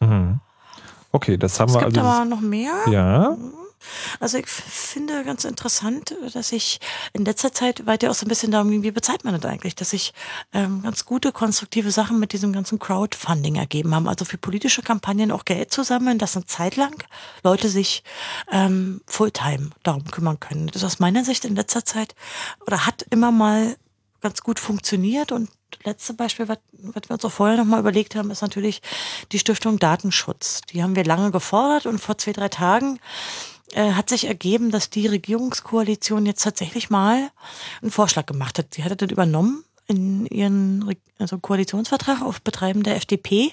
Das ist eine langjährige Forderung. Ähm, Und jetzt ist erstmal ein Vorschlag da. Der Vorschlag ist ein bisschen unterirdisch, aber zumindest sieht man, dass so, ja, langjährige, also steht der Tropfen höhlt den Stein, würde ich fast sagen. Also man kann versuchen, darüber ein bisschen was zu schaffen. Ist halt alles noch nicht so perfekt. Worum geht's da? Ähm, die Stiftung Datenschutz soll in erster Linie eine Transparenz über Datenschutzgebaren von Unternehmen und Behörden darstellen. Das ist in der jetzigen Idee noch nicht so ganz da. Man vergleicht es ganz gern mit einer Stiftung Warentest, wo man eben auch eine gewisse Vergleichbarkeit herstellt und eine Transparenz, wo der Verbraucher sich informieren kann. Und so vergleichbar hatten wir eine Stiftung Datenschutz vorgeschlagen. Das ist wirklich tatsächlich Jahrzehnte altes Konzept. Das geht auf Spiros Simitis zurück. Also drei Jahrzehnte schon. Wir hoffen eigentlich nur, dass die Nachfolgerregierung das aufgreifen wird. Ähm, denn bisher, man kann ja den Vorschlag von der Koalition jetzt mal nachlesen, finden wir ein bisschen dürftig, weil die beschränken die Idee mehr auf so ein Gütesiegel Datenschutz, was uns, glaube ich, nicht so sehr weiterbringt. Aber zumindest ist die Idee mal in den Köpfen. Was, was Ja. wollt ihr? Also, was ist der, was ist der Gegenvorschlag, der konstruktive? Naja, wir wollen eigentlich äh, vor allen Dingen so, so eine Art von Vergleichbarkeit herstellen, wie wir eben bei Warentestern kennen. Dass man zum Beispiel zwei, drei Plattformen hat und tatsächlich äh, sinnvoll und einfach vergleichen kann, wie sind denn die Datenschutzgebaren, dass man auch diese langen AGBs, die Datenschutzerklärung verstehen kann. Und also aus meiner Sicht muss es eine Kombination aus technischer Perspe äh, Perspektive und juristischer sein, sodass man wirklich einfach ähm, mit einem ja, mit diesem Tool einen mündigen Verbraucher wiederherstellen kann, der selber entscheidet und zwar informiert entscheidet und sich nicht selbst äh, da so durchklicken muss. Es gibt so eine Ansätze auch schon äh, von anderen Organisationen, also die Verbraucherschutzzentralen bieten das teilweise an. Oder es gibt Plattformen wie Sicher im Netz, wo man sich so ein bisschen informieren kann. Wir hätten halt gern, dass der Staat das unterstützt, auch mit Geld. Denn das kostet viel Zeit, äh, das juristisch und technisch alle zu untersuchen. Das ändert sich sehr schnell. Ja, alleine wenn wir irgendwie, was ich nicht, an Facebook denken, ist ja so alle paar Monate wieder mal eine Änderung. Und da muss man auch hinterher sein, das sollte aktuell sein. Ich finde, da muss der Staat, wenn er schon keine ordentlichen Gesetze im Bereich Datenschutz macht, äh, da mal hinterher sein, wenigstens die Verbraucher zu informieren, sodass die auch danach entscheiden können. Ich finde, finde das ein wichtiges Anliegen, was übrigens auch, was für alle diese Gesetze gilt, nach Europa getragen werden muss. Denn Deutschland ist gesetzgeberisch nach wie vor ein Vorbild. Und wenn wir das schaffen, bestimmte Dinge durchzusetzen oder auch abzuwehren, ist es natürlich auch immer über Europa und darüber hinaus wichtig. Okay, dann haben wir also doch den, äh, wie heißt es, Daten, Stiftung Datenschutz. Ähm, ich würde jetzt gerne auch nochmal ganz kurz die, ähm, das andere beleuchten wollen, die andere Seite der, des äh, politischen Aktivismus von Hackern. Und das ist, entschuldigen Sie, Sie haben eine Technologie, die müssen wir mal kaputt machen. ähm, könnt ihr das mal an einem Beispiel in den letzten Jahren erläutern, wie das vonstatten geht? Also, weil um es nochmal zu rekapitulieren jetzt die Sendung, ist es ja so, es gab dieses Positivbeispiel, Leute setzen sich zusammen, arbeiten einen Gesetzvorschlag aus und dann wird darüber geredet, da kann man auch Kompromisse machen und so. Und dann hatte das ein gutes Ende genommen. Bei diesem Wir machen eine Technologie kaputt gilt es ja, die Politik davon zu überzeugen, dass nicht nur, dass es da irgendwie einen Kompromiss zu finden gibt, sondern man muss die Idee fallen lassen. Also das ist ja das, was da eigentlich erreicht werden soll. Gibt es da ein Beispiel, wo- an dem ihr es illustrieren könnt? Es gibt natürlich sehr viele jetzt. Also Ah, jetzt nur eins. Ja, haben- eins reicht genau. Also ich meine, viele werden die auch kennen. Also die Netzsperren etwa, die Vorratsdatenspeicherung oder als Beispiel, wo wir heute schon so viele Hamburger Sachen haben, wäre natürlich der Wahlstift äh, ganz gut. Denn Okay. hier war es eher so, dass man sich auch ein bisschen ja, prinzipielle Gedanken gemacht hat. Also ist diese Technik grundsätzlich zu unterstützen? Ja, nein, vielleicht und warum? Und da konnte man am Beispiel Hamburg äh, als Hacker immer mit dem Vorteil arbeiten, man hat dann irgendwie diese Technik. Man kann sie auch auseinandernehmen, man kann sie im Hacken Okay, also es gab einen Wahlstift. Was hat der genau gemacht und wie ist er kaputt gemacht ja, worden? dieser Wahlstift in Hamburg war ein Kugelschreiber-ähnliches Gerät mit einer Sensorik in der Stiftspitze und die zeichnete auf, wenn man auf dem Papier ein Kreuz machte. Das heißt, man erhoffte sich, dass man eben mit diesem äh, dem traditionellen Papierwählen sehr ähnlichen Verfahren elektronisch zählen kann, indem man einfach die Sensorik nutzt und ein speziell präpariertes Papier, was man dazu brauchte. Also ich mache tatsächlich noch mein Mhm. Kreuz, aber das Ergebnis wird elektronisch ausgelesen. Richtig, es war für Hamburg auch relativ wichtig, denn Hamburg hat kein Wahlzettel, sondern ein Wahlbuch. Das heißt, es ist ein relativ kompliziertes Wahlverfahren. Das haben wir übrigens äh, mehr Demokratie Genau. zu verdanken. Die haben das Personenwahlrecht in Hamburg eingeführt. Genau, Das die, waren also tatsächlich erfolgreich, nicht ja. wahr?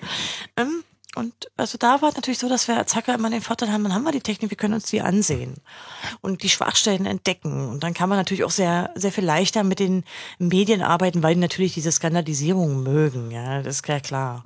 Also ähnlich ist es letztlich mit dem Staatstrojaner im Oktober letzten Jahres auch gelaufen. Man hat dann die Technik, man kann die auseinandernehmen, man kann die Schwachstellen auch benennen, ganz klar. Man kann die Rechtsbrüche anhand der Technik klar machen. So wird es natürlich für einen Hacker dann auch ein Fest. Aber wie, wie war es denn bei dem Wahlstift, Wahlstift? Was ist denn da genau? Also was habt ihr da nachgewiesen und wie ist Ja. dann vor allen Dingen die Reaktion auch gewesen? Naja, zunächst mal gab es da auch mit Hamburg Gespräche. Also da war tatsächlich ganz, ganz am Anfang, als die Idee aufkam, war schon äh, die Überlegung da, hey, wollen wir mit denen konstruktiv zusammenarbeiten? Also äh, es gab da so einen Beirat, etwa so einen technischen, wollen wir da reingehen? Aber da war schnell klar, dass wir das deshalb nicht machen können, weil keinerlei Transparenz gegeben war. Das heißt, der ganze Prozess sollte unter der Decke bleiben. Alle Erkenntnisse, die wir da hätten über die Technik gewinnen können, die wären halt ähm, ja so einer sogenannten NDA zum Opfer gefallen. Wir hätten also unterschreiben müssen, dass wir da öffentlich nichts drüber sagen. Das war für uns natürlich ja machen wir nicht Ja. Kriterium. Das ist, glaube ich, für den Club auch äh, bei allen technischen Projekten. Und dann war es natürlich so, dass die nächste Jagd war, wir brauchen diese Technik in die Hand. Ist ja auch immer nicht so einfach. Ja. Ähm, und da war auch übrigens über das Informationsfreiheitsgesetz nicht zu erlangen, denn da spielen ja immer Geschäftsgeheimnisse der liefernden Firmen eine Rolle. Das wäre ja jetzt in Hamburg eventuell ein bisschen anders. Das wäre jetzt einfacher, ja. Genau, war aber damals nicht. Äh, Das heißt, wir mussten uns erstmal so ein Ding besorgen. War schon nicht so einfach, denn die Firma hat da immer wieder äh, Modifikationen vorges- vorgenommen an der Technik auch. Also immer dann, wenn wir da wieder Sicherheitslücken aufgedeckt hatten. Gab es auch Informationsveranstaltungen damals. Also wir haben da so eine Strategie gefahren, die teilweise zusammenarbeitet, aber dann letztlich war uns wichtig, wie wir tacken können. Also einmal über den Rechner, wo äh, wo die, diese Wahlstifte dann ja auch äh, eingesteckt werden mussten. Die Technik haben wir uns näher angesehen, aber letztlich haben wir den eigentlichen Hack über Papier gemacht. Und das Papier hatte die Programmierung. Das war nämlich präpariert mit äh, kaum sichtbaren Microdots, also ganz kleine Punkte, die die eigentliche Programmierung des Systems darstellen. Und so haben wir noch angesetzt, indem wir einfach Papier manipuliert haben, um es um, umzuprogrammieren. Also ihr habt sozusagen, der Stift hat im Prinzip eine Minikamera und äh, guckt, welch, an welcher Stelle des Papiers ihr gerade Genau. das Kreuz macht und es lässt sich halt leicht austauschen. genau, also das haben wir auch getan, indem wir einfach das Papier des Wahlzettels manipuliert haben. Das sieht aus, als ob ich Partei B wähle, aber in Wirklichkeit das Papier ist von Partei A drunter. Du machst das Kreuz bei, bei, äh, bei Partei B, aber vorher hat man halt das Feld, wo das Kreuz hinkommt, ausgetauscht gegen Ja. das von Partei A und dann Das ist halt nicht das wirklich rum. sichtbar, ja, weil die Punkte sind ganz klein. So, also grundlegend kaputt kann man auch relativ leicht äh, manipulieren. Ähm, Es gab bei diesem Wahlstift noch andere Hacks, die wir natürlich überlegt haben. Also Ah, okay. Der simpelste Hack ist natürlich, du sagst den Hamburgern, bringt eure eigenen Stifte mit. Dann gibt es ein Problem für die Wahlorganisatoren. ja, weil einfach, oder- ja, Oder die lustige Idee, bringt doch einfach einen Edding mit und malt einen kleinen Punkt auf die Linse, wenn ihr morgen die, morgens die Ersten im äh, also wäre mehr so. Sabotage. Haben wir durchaus überlegt. Also da waren viele Angriffspunkte. Aber letztlich äh, haben wir uns natürlich auch darüber geärgert, dass äh, die Stadt da viel Geld verloren hat. Denn ein Teil der Technik war schon gekauft worden und die, das Geld war verloren. Das Ja, wa- waren wa- über was- 5 Millionen Euro. was ich mir jetzt an, an, also als als die schwierige Stelle vorstelle, ist, ähm, man kommt immer an und sagt so, okay, wir haben das jetzt gehackt und man will ja eigentlich erreichen, okay, wir benutzen das Teil nicht. Aber was ich mir vorstelle, ist, dass sie dann sagen, so, okay, das können wir doch reparieren, oder? Ja, ja, ist auch so, ist bis heute so, ist auch mit dem Ist es immer- Wahlcomputer. immer noch so? Ja, natürlich, auch beim Staatstrojaner. Bei all diesen Dingen oder bei der Biometrie, äh, wenn man zeigen kann, wie leicht man Attrappen bauen kann. Natürlich ist immer die Argumentation, ah ja, ist ein Problem, fixen wir. Das, das kennen wir, aber wir finden das auch schon immer erheitern, weil das auch immer dieselben Argumentationsmuster sind. Wo, wobei, also ich glaube, der Wahlstift ist in Hamburg nachhaltig vom Tisch. Also wenn ich das Wort da im Rathaus erwähne, dann werden die alle ganz blass. Ja, weil sie bezahlt haben. Es gab ein juristisches unangenehmes Nachspiel. Also Nämlich? wir haben über mehrere Instanzen gegen den Hersteller prozessieren müssen. Und, Weil? Ähm, ja, der hat äh, uns das Wort verbieten wollen. Das war also ein Meinungsäußerungsdelikt, wie man so schön sagt. Sie wollten also, dass Teile unserer Pressemitteilung ähm, zurückgenommen werden und nicht weiter veröffentlicht werden. Da mussten wir über zwei Instanzen gehen. Das ist natürlich für den CCC auch immer ein hohes finanzielles Risiko. Und, und natürlich auch viel Arbeit. Also muss man mal sagen, wir sind ja wir sind ja generell bei Gerichten zugange. Ja. Beim Verfassungsgericht ist es natürlich so, dass die Arbeit, die man da reinsteckt, ist niemals umsonst. Die hat natürlich eine große Wirkung, aber es gibt ja darunter auch noch ähm, Arbeit. Einmal dann, wenn der CCC selbst prozessiert oder eben weil er vor allen Dingen angezeigt wird, aber auch wenn man mal als Gutachter tätig ist und auch das kommt vor. Das macht teilweise viel Arbeit, kann aber auch wichtig sein, weil sich dadurch äh, nicht die Gesetzgebung, sondern die Rechtssetzung ändert, nämlich durch bestimmte Gerichtsverfahren. Also das ist tatsächlich, ähm, ja, man hat mit den Juristen öfter zu tun, als man vielleicht so möchte. Ist aber auch sozusagen, also jetzt äh, im Prinzip eine Art von Politik, also eine Art von, ihr ändert unseren Lebensumraum. Nee, bei dem Wahlstift war es klar, dass das auch eine Medienkampagne war. Also wir müssen dann mit dem wollen und müssen mit den Medien arbeiten, um das Thema überhaupt in der Bevölkerung äh, interessant zu machen, dass es also hier Schwächen an den Systemen gibt. Das war aber schon immer eine Strategie des CCC von Anfang an, mit den, mit den Medien, mit der Öffentlichkeit zu arbeiten. Andere Chance haben wir ja nicht. Nicht wahr? Wir sitzen ja gerade in den Medien. Sehr schön macht ihr das, wunderbar. Also es, man muss auch mal sehen, so eine Projekte wie in Hamburg oder auch beim Wahlstift äh, oder auch bei der Vorratsdatenspeicherung, wo dann ja irgendwann auch das Urteil kam. Natürlich motiviert das für andere Themen, wo es nicht so gut läuft und wo man dauernd Klatschen kriegt und ähm, wo eben andere Mehrheiten im Parlament sind, die einen überstimmen oder eine andere Meinung haben. Das motiviert dann wieder, wenn man mal eine Schlacht gewinnt. Das ist schon wichtig. Ist es, äh, das wollte ich gerade noch fragen, wir leben ja tatsächlich in der Demokratie, also zumindest ansatzweise möglicherweise. Ähm, und jetzt habt ihr sozusagen so Themenvorschläge und da gibt es ja dieses, wir machen konstruktive Gesetzvorschläge, die werden auch umgesetzt. Es gibt, es gibt eine Technologie, die ist aber grundsätzlich kaputt und das können wir euch auch zeigen. Und dann gibt es ja möglicherweise in der Mitte noch so Sachen, wo ihr sagt, okay, es gibt hier ein Thema und aus politischen Überlegungen sind wir dafür, dass es so und so läuft. Und dann sagt die Mehrheit aber so, nee, wir stimmen das anders ab. Kann man sich dann trotzdem damit zufrieden geben? Naja, das ist die typische Kompromissfrage. Die hatten wir ja beim Transparenzgesetz ein bisschen abgeschwächter Form auch schon. Natürlich sind das manchmal Kröten, die wir schlucken. Und es gibt eigentlich oft im CCC dann eine ganz klare Meinung, wo diese rote Linie ist, also wo kein, kein Kompromiss mehr geht. Oder wo es sich nicht lohnt, weil es grundsätzlich falsch ist. Aber das ist natürlich von Thema zu Thema sehr unterschiedlich. Also mh, ich würde mal sagen, manchmal braucht es auch ein bisschen Zeit, dass man eine Kompromisslinie finden könnte. Also so bei, bei Open Data Projekten gibt es da manchmal durchaus so eine Ja. Fragestellung. Also etwa äh, bei klassischen Fragen wie, was ist denn äh, öffentlich als Datum und was ist ein privates Datum? Da, da kann manchmal ein Graubereich sein, da muss man sich auch mal einigen. Also Ja, ich habe da ein schönes Beispiel. Zum Beispiel hatten wir ja in dem Gesetz auch die, die Baugenehmigungen drin. Jetzt hast du aber das Problem, dass nach aktueller Rechtsprechung die Flurstücknummer, also jedes Grundstück in diesem Land hat eine eigene Nummer. Die ist aber eigentlich nach Rechtsprechung ein personenbezogenes Datum. Jetzt bringt mir aber, wenn ich jetzt zum Beispiel, äh, ich wohne neben einer riesigen Brachfläche und da soll jetzt neu entwickelt werden, da ist irgendein schmieriger Investor am Start, äh, der macht nur Luxuswohnungen mit Carloft und so weiter. Und ohne die Flurstücknummer kann ich ja nie rausfinden, was da passieren wird und wenn es da einen Bauantrag gibt und so weiter. Und das sind halt so Sachen, wo dann immer wieder auch drüber nachgedacht wird, wo drüber gerungen wird. Ähm, findet man das gut? Eigentlich als Datenschützer findet man das gut, dass das geschützt ist. Andererseits ähm, aus sozialer Sicht braucht man das Datum vielleicht und daher gibt es da immer wieder Rangeleien und, und ja, Diskussionen drüber. Also politische Arbeit, auch für Hacker, bedeutet irgendwann auch Kompromissbereitschaft. Logisch. Naja, aber vielleicht in etwas begrenzterem Rahmen. Nee, aber überhaupt. Naja, man kann natürlich radikaler auftreten, als das viele Politiker können, weil sie einfach an ihren Parteikonsens Ja, gebunden das ist klar, aber sind. sagen. Aber letztendlich muss man, wenn man politisch arbeiten will. Ja, manche Ja, okay, Kröte muss verstehe. man, ja.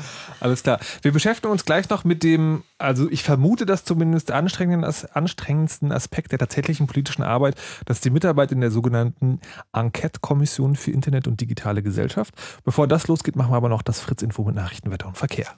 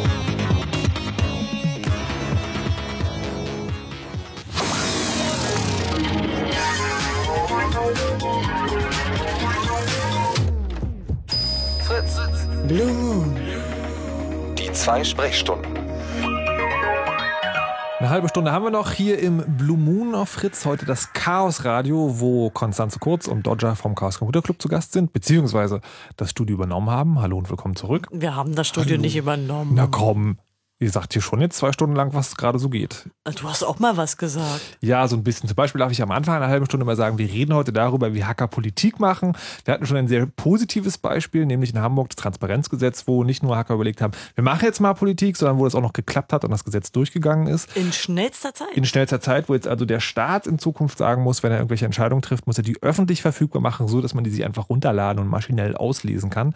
Wir haben auch schon ein bisschen gesprochen über Projekte, die auch konstruktiv sind, aber nicht so schnell vonstatten gehen und auch darüber, dass der Club der Ansicht ist, man manchmal Dinge auch einfach kaputt machen muss, ähm, um zu zeigen, dass bestimmte Technologien nicht gehen. Jetzt gibt es eine Sache, wo auch eine Vertreterin im Club dabei ist, die ich mir persönlich sehr anstrengend vorstelle von dem, was ich außen davon wahrnehme. Und das ist die Mitarbeit in der sogenannten Enquete-Kommission für Internet und digitale Gesellschaft. Und da sitzt auch Konstanze Kurz mit drin, die hier im Studio ist. Kannst du noch mal ganz kurz zusammenfassen für Leute, die das noch nie gehört haben, was das eigentlich ist? Also eine Enquete-Kommission ist im Bundestag eine Art Untersuchungsausschuss und soll den zukünftigen Gesetzgeber beraten. Das heißt, es werden keine konkreten Gesetze gemacht, sondern man guckt sich an, wie sollten zukünftige Gesetzgeber in den später gefassten Beschlüssen vielleicht ja technische Entwicklungen, die sich ergeben, mitbedenken. Man macht Vorschläge, so ist die Idee. Und das Ergebnis dieser Enquete-Kommission ist im Wesentlichen ein recht langer Bericht.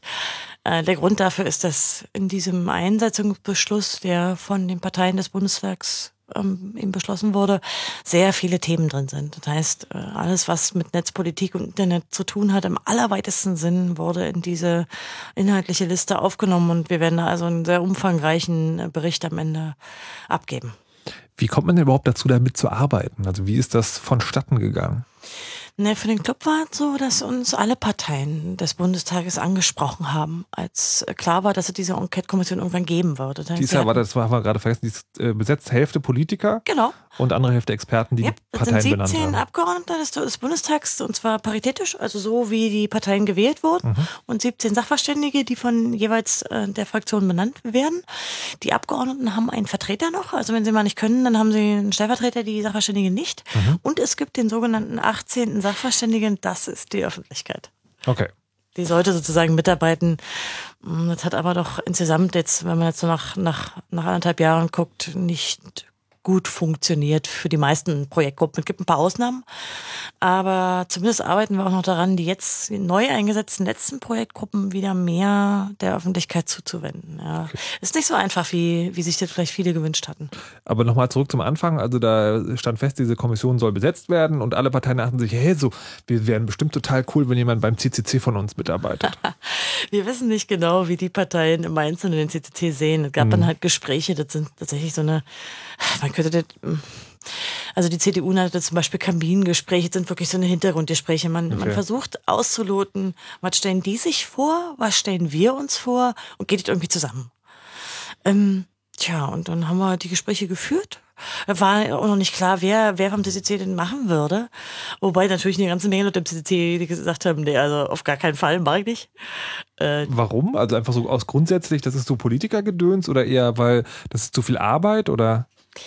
Ich glaube, weil er von Anfang an ein bisschen umstritten war, ob äh, das viel Sinn ergibt, Mhm. also ob da wirklich was bei rauskommt. Also es war von Anfang an nicht so ganz klar, was soll das eigentlich? Also es ist halt nicht ein Gesetzvorschlag, sondern es ist der Vorschlag für eine Richtung, in die ein Gesetzvorschlag Ja. mal gehen könnte. Man Ja, macht okay. halt äh, ein bisschen Ausblick in die Zukunft. Man versucht den zukünftigen Gesetzgeber ja auch zu beraten. Und das war nicht allen gegeben. Und man glaubt, man muss schon auch ein bisschen Leidensfähig ist das Wort, glaube ich. ja, leidensfähig. ist. Jetzt- das sagte ich jetzt im Nachhinein. Ich, mir war auch am Anfang A nicht klar, wie viel Arbeit ist das, was ist das für ein Mhm. Prozedere, wie würde Klima dort sein, das wusste man ja vorher nicht. Jetzt äh, sitzt du ja für die Linken. Das ist richtig. Wir Wie- haben wie also ist das nach gekommen? den Gesprächen, ja, wir haben, muss ich auch recht sagen, das habe ich auch nicht alleine entschieden, sondern wir haben uns da mit mehreren Leuten zusammengesetzt. äh, Wir haben uns angehört, was die Parteien sich vorstellen und versucht, unideologisch ranzugehen. Wir hatten damals mit der, mit der Linksfraktion überhaupt keine Kontakte. Also wir kannten eigentlich überhaupt nur einen Abgeordneten näher, mit dem wir mal zu tun hatten, wegen kleinerer, kleiner parlamentarischen Anfragen, die wir ja mit manchen Parteien, mehreren Parteien zusammen öfter mal machen. Aber nachdem wir mit denen gesprochen haben, war schnell klar, die wollen was von uns. Im Sinne von wirklich Gespräch suchen. Die wollen uns nicht beeinflussen. Das heißt, es ist vollkommen klar, dass wir da immer unsere Meinung vertreten können und da auch nicht irgendwie äh, mit denen ins Gehakel kommen. Dann haben wir es so gemacht. Und ich habe es eigentlich auch nicht bereut, denn also zu, äh, die beiden Abgeordneten, die, nee, sind ja bloß zwei, mit denen ich da arbeite, jetzt sind Talina Wawsiniak und Petra Sitte. Das sind übrigens auch zwei Frauen, was ich sehr schön finde, weil diese gesamte Unionsfraktion besteht immer aus Männern und die FDP auch. und unsere Seite sozusagen, wo die Linken sitzen, die Grünen und die SPD, das ist auch so aufgeteilt. Die sind dann immer so bunt und mehr Frauen als Männer. ist lustig. ähm, naja, ich muss sagen, beide Parlamentarier, das ist für mich auch ein Lernprozess gewesen, sind ähm, für mich in vieler Hinsicht Vorbild. Also sind beide sehr bürgernahe Parlamentarier, äh, mit auch richtig Herzblut für Politik. Aber sie sind natürlich auch als äh, Mitglieder der Linkspartei immer so ein bisschen, ja, die Buhmänner, mit denen arbeitet niemand gern zusammen. Ja, die Linke ist ja nach wie vor im Bundestag auch relativ weit außen, mit denen reden sie alle nicht so gern. Aber die sind für mich in vieler Hinsicht so richtig, ähm, ja, Vorbildpolitiker. Bin ich äh, erstaunt gewesen, weil es verschiedene Typen von Abgeordneten gibt. Für mich ist das ja auch ein interessanter sozialer Einblick in dieses Raumschiff da.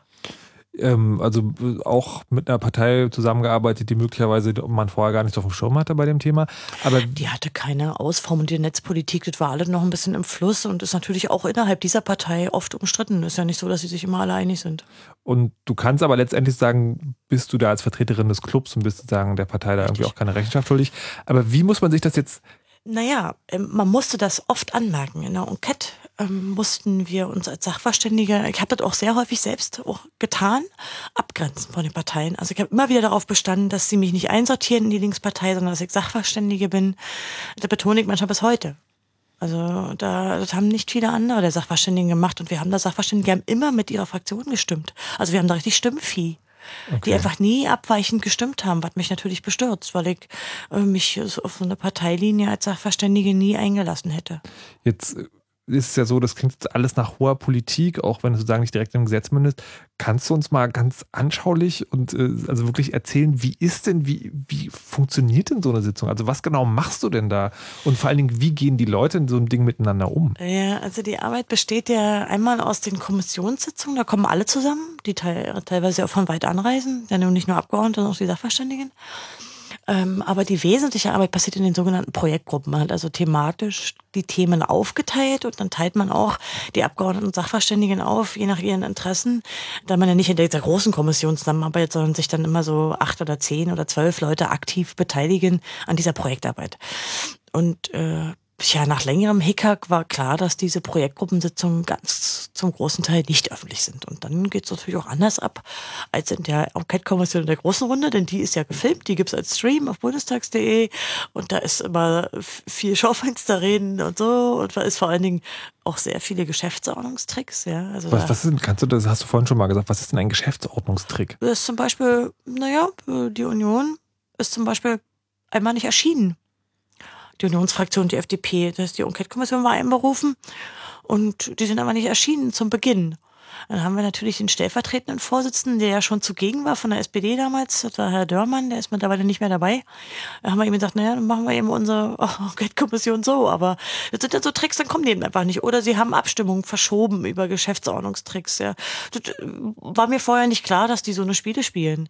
Ich habe es für, ich habe früher, wahrscheinlich weil ich naiv und doof war, ich habe das für sachlicher gehalten, aber oft ist es eben, ja, Du hast Rituale, parteitaktischer Art oft. Und Das die Sachverständigen Kindergarten an. ja, manchmal ist es wie Kindergarten. Also mehrere Sachverständige waren ein paar Mal drauf und dran, da auch zu gehen. Äh, also vor allen Dingen einen Tag, wo sie uns da haben sitzen lassen und einfach nicht kamen. Also äh, was, was passiert dann? Dann kann die Sitzung nicht stattfinden, weil die nur stattfinden kann, wenn na, man und so hätte Leute stattfinden können, aber der stellvertretende Vorsitzende hat sie dann auch nicht eröffnet und der Vorsitzende gehört ja zur CDU, der kam nicht. ja. Und dann, Aber, äh, wa- warum geht man dann nicht einfach? Man sagt dann nicht so, ey, macht doch euren Scheiß alleine. Wir haben es tatsächlich ein paar Mal überlegt, da gab es ein paar Sachverständige, die das überlegt haben. Aber dann, hm, also letztlich, ähm, letztlich, also zumindest für mich war dann die Überlegung zum einen, also mir manche Themen sind mir sehr wichtig. Ähm, man lernt dann eine Menge darüber, also wer welche Positionen hat. Äh, ich denke, man kann da auch einen Teil Überzeugungsarbeit leisten. Also teilweise sind die Berichte, die jetzt geschrieben wurden, schon relativ aus meiner Sicht ziemlich modern und zukunftsträchtig.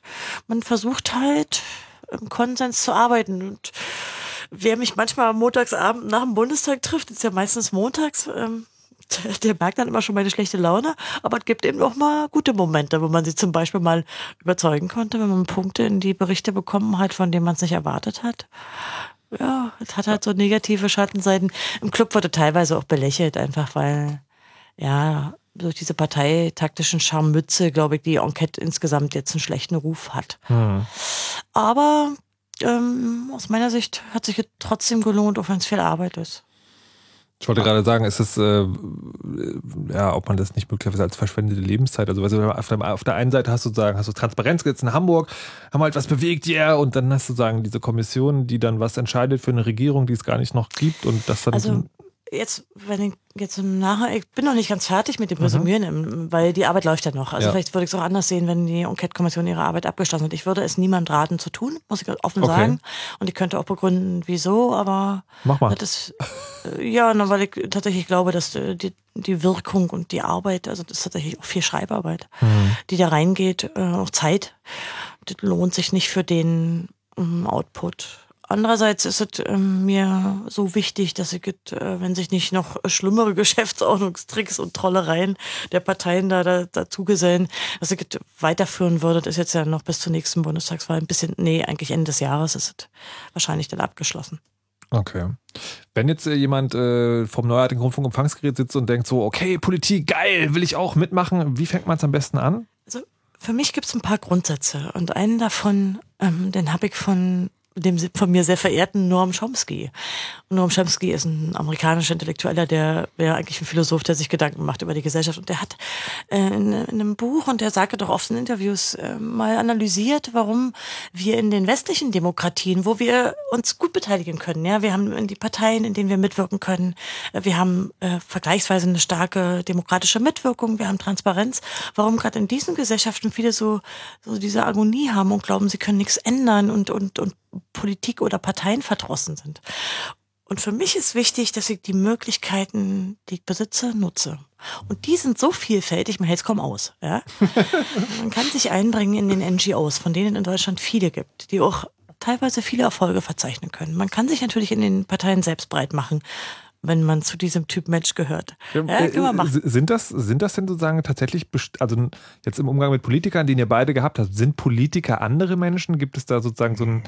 Ja, Ja, Deutschland, sag, sag du mal für, für Hamburg, da ist es ja nochmal ich- anders im Land. Also ich, ich glaube halt, ähm, ja, die, oder sagen wir mal so, die Politik verändert die Menschen. Weil in dem Moment, wo du in diesem, in diesem Spiel in Anführungsstrichen bist, musst du dich den Regeln unterwerfen. Und du fängst halt dann wahrscheinlich auch irgendwann an, äh, irgendwelche Winkelzüge, äh, Geschäftsordnungstricks und so weiter äh, zu probieren oder auswendig zu lernen, musst dich Regeln unterwerfen, was jemand anders nicht machen würde. Ähm, aber gerade in Hamburg habe ich halt einfach die Erfahrung gemacht. Also bestes Beispiel war einer der, der Leute, die auf der SPD-Seite mit uns verhandelt haben, oder zwei von denen, waren nach der Bürgerschaftssitzung, wo das Gesetz beschlossen wurde, mit uns, mit dem Bündnis ein Bier trinken. Die waren auch auf der Grillparty, die wir eine Woche später gemacht haben, weil die es einfach cool fanden, mit uns das durchgekämpft zu haben. Und das hast du aber, das ist nicht der, der Archetypus oder der, der prototypische äh, Politiker dann einfach, sondern die sind halt einfach dichter an den Leuten auch dran. Aber ich glaube, Politik verändert die Leute, klar. Und ich denke, im Bund merkt man es noch mehr. Also das, man beobachtet dasselbe. Ähm, ich beobachte in den zum Beispiel Projektgruppensitzungen oft eine wirklich sachliche, konstruktive Arbeit. Also das ist auch oft angenehm oder auch einen gewissen Lärmwillen. Denn für einige der Politiker dort waren viele Themen, gerade wenn es sehr technisch wird, äh, noch unbekannt oder sie wussten wenig drüber. Aber es gibt natürlich da auch Politiker, die da drin sitzen, muss ich ganz offen sagen, die hören nie zu, die haben sich nie äh, wirklich sinnvoll beteiligt. Da gibt's da auch. Also und man muss natürlich schon sagen, dass es doch einen Unterschied macht, ob man eher so ein Hinterbänkler ist und sich bestimmten Themen zuwendet, also jetzt nicht so sehr stark in der medialen Öffentlichkeit steht, oder ob man schon eine Menge zu sagen hat in, in der Fraktion. Das ändert, also der, der Machtfaktor ist nicht zu unterschätzen. Generell gilt für die Landesparlamente, dass das eine angenehmere Atmosphäre ist. Ich habe das ja auch in anderen Landesparlamenten schon erlebt. Ja. Im Bund ist schon ruppiger, natürlich. Okay, also äh, einsteigen eher auf Landesebene für Anfänger? Ich denke, man muss sich sein, sein Pläsier suchen. Und zwar sollte man sich das Pläsier danach suchen, zuerst mal, was einen innerlich interessiert. Ich denke, äh, das Wichtigste ist, wenn man wirklich ein bisschen mit der Politik arbeiten will, dass man Kompetenz hat. Denn sich das Sachliche anzueignen, ist erstmal schon der, die beste Grundlage. Dann kommt man viel besser ins Gespräch. Und dann sollte man äh, aus meiner Sicht nur die Wege suchen, die man selber will. Wenn man will, kann man sich ja heute in vielen Parteien engagieren. Neue, alte, etablierte Jugendorganisationen, lalala, da, da. Oder eben die NGOs. Natürlich im Club kann man genauso machen. Man kann sich seine Ecke suchen, aber wir haben heute auch das Netz. Das heißt, man kann seine eigene Öffentlichkeit schaffen. Also ich glaube, die Möglichkeiten waren nie besser. Und ich glaube, das ist auch der Grund, warum letztlich jetzt so viele neue Sachen kommen, die konstruktiv sind. Ich denke, das ist ein Trend, der sich fortsetzen wird. Es wird mehr davon kommen. Und die Politik kann und wird sich dem nicht mehr verschließen können. Und das ist eine Chance für uns. Wir müssen die ergreifen. Also was, was ich ganz kurz für mich persönlich daraus gezogen habe aus der ganzen Nummer ist, ich will keine Parteipolitik machen. ich Okay, auch. Ich mache lieber außerparlamentarisch äh, das Thema, das mich gerade bewegt und das Thema, wo ich sage, da bin ich dick drin und da, da will ich jetzt was bewegen und mache von außen Druck. Ja, das geht mir ganz genauso. Warum? Na, weil diese ganzen Parteienhierarchien, ich muss mich erstmal da durchkämpfen, ich muss durch die ganzen Instanzen durch, bis mir dann irgendjemand mal zuhört und, äh, und so weiter und so fort. Dieser ganze, äh, dieser ganze Parteien-Overhead, der da dranhängt, äh, das ist nichts für mich. Es ist auch ein gewisser Luxus, den, den wir haben. Also das betrifft dort schon mich, glaube ich, in selber Weise. Also zunächst mal vertreten wir Positionen, hinter denen wir originär immer stehen. Ja? Also das gilt für mich als Clubsprecherin aber sowieso. Also ich würde nie was vertreten, was, also dann rede ich halt nicht drüber, wenn ich den Konsens im Club nicht teile. Sondern ich kann einfach wirklich meine sachlich begründete Meinung vertreten und muss mich nicht irgendwelchen Parteiflügeln äh, beschlüssen. sondern- Fraktionszwang. ja, also das empfinde ich als Luxus, weil also diese Unabhängigkeit Ja. würde ich mir immer wahren wollen. Brauchen wir trotzdem Parteiarbeit? Ja, natürlich. Parteien sind, Also wer das will, bitte na, machen. klar, Parteien sind schon, es wird immer viel gemeckert über Parteien, auch schon bevor die Piratenpartei aufkam. Also letztlich erf- erfüllen die eine wichtige Funktion. Also deswegen haben wir das Parteiengesetz und deswegen ist es ja auch sozusagen grundgesetzlich festgelegt. Sie sind nur aus meiner Sicht in manchen äh, ihren Funktionalitäten total verharzt und, und irgendwie festgefahren. Aber auch das ändert sich gerade. Also ich finde, da ist auch viel im Fluss, ja. Die, die sollen sogar twittern jetzt, manche Hab ich von denen. gehört. Hab ich gehört. Hast du das schon mal gesehen? Na, in so einer Kamera da bei bundestag.de kann man das manchmal sehen. Heißt das Oliver Kahn ist Politiker? Nee, egal. Ähm, noch eine ganz persönliche Frage an beide von euch. Was ist das nächste Projekt, das ihr angehen wollt? Dodger? Dodge fängt an. Oh ja, ich habe dann total Gutes. Äh, ich war morgen früh auf Diffusion. Nee, ähm, Okay. Ey, komm, wir dürfen Werbung für Diffusion machen, ja, oder? das ist erlaubt.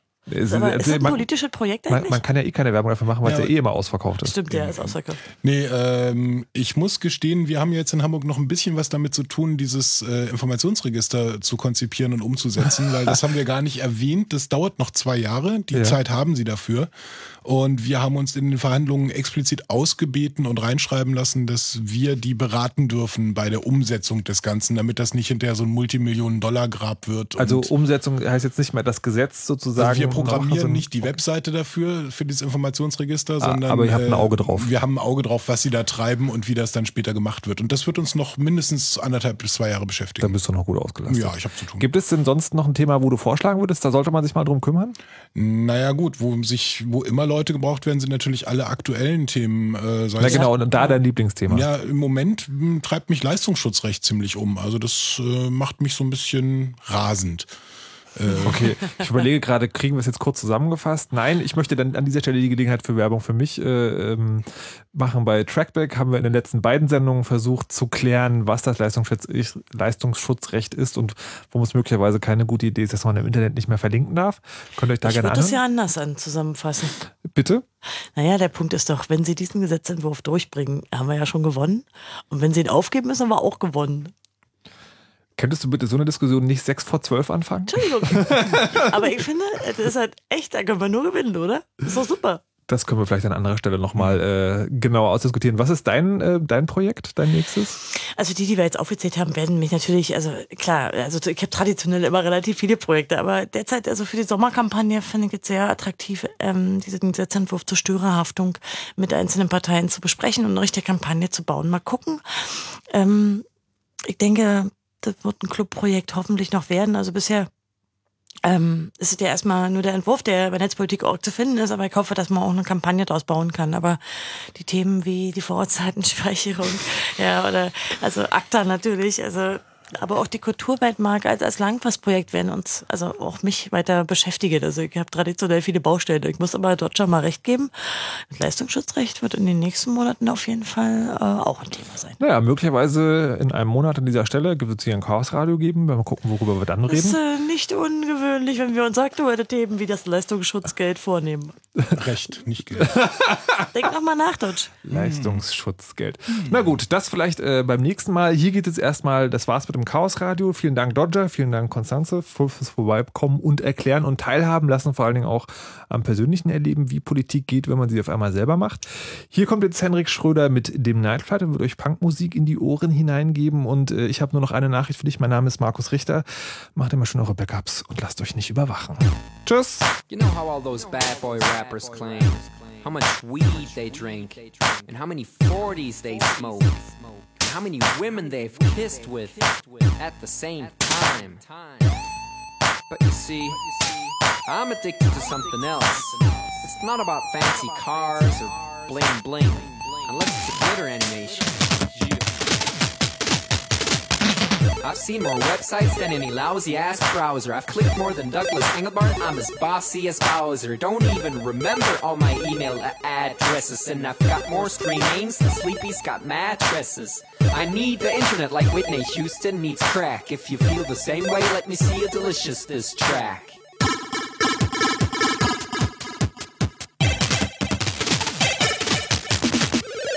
Spent more time online than Tim Berners-Lee. When I go to a club, it's mostly a surf club, you see. I've pal paid more money than you've got pictures on Flickr. They call me the Uber YouTuber, MySpace clicker. I love amateur homepages and dirt style design. The interweb's a ghetto full of gustatory crime. Cross your fingers, make your hand look like a W and holla website.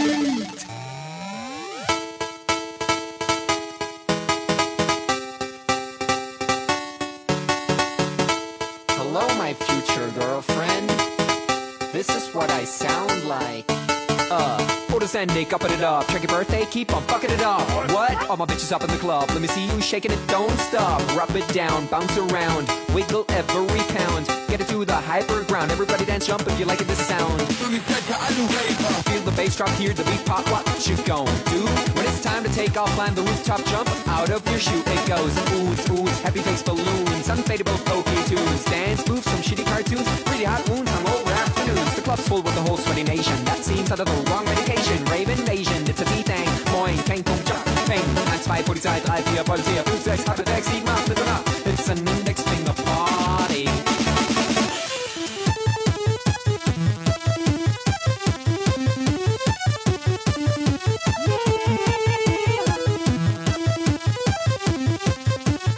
Yeah. Come on, our users holla website. Website. Everybody come on, holla website. Come on, come on, holla website.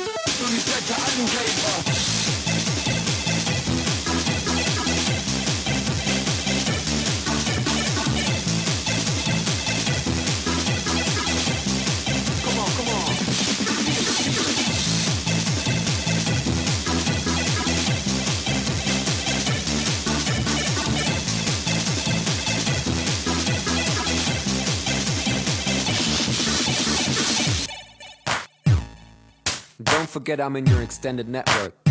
Biatch. Expo 2000. Bäh.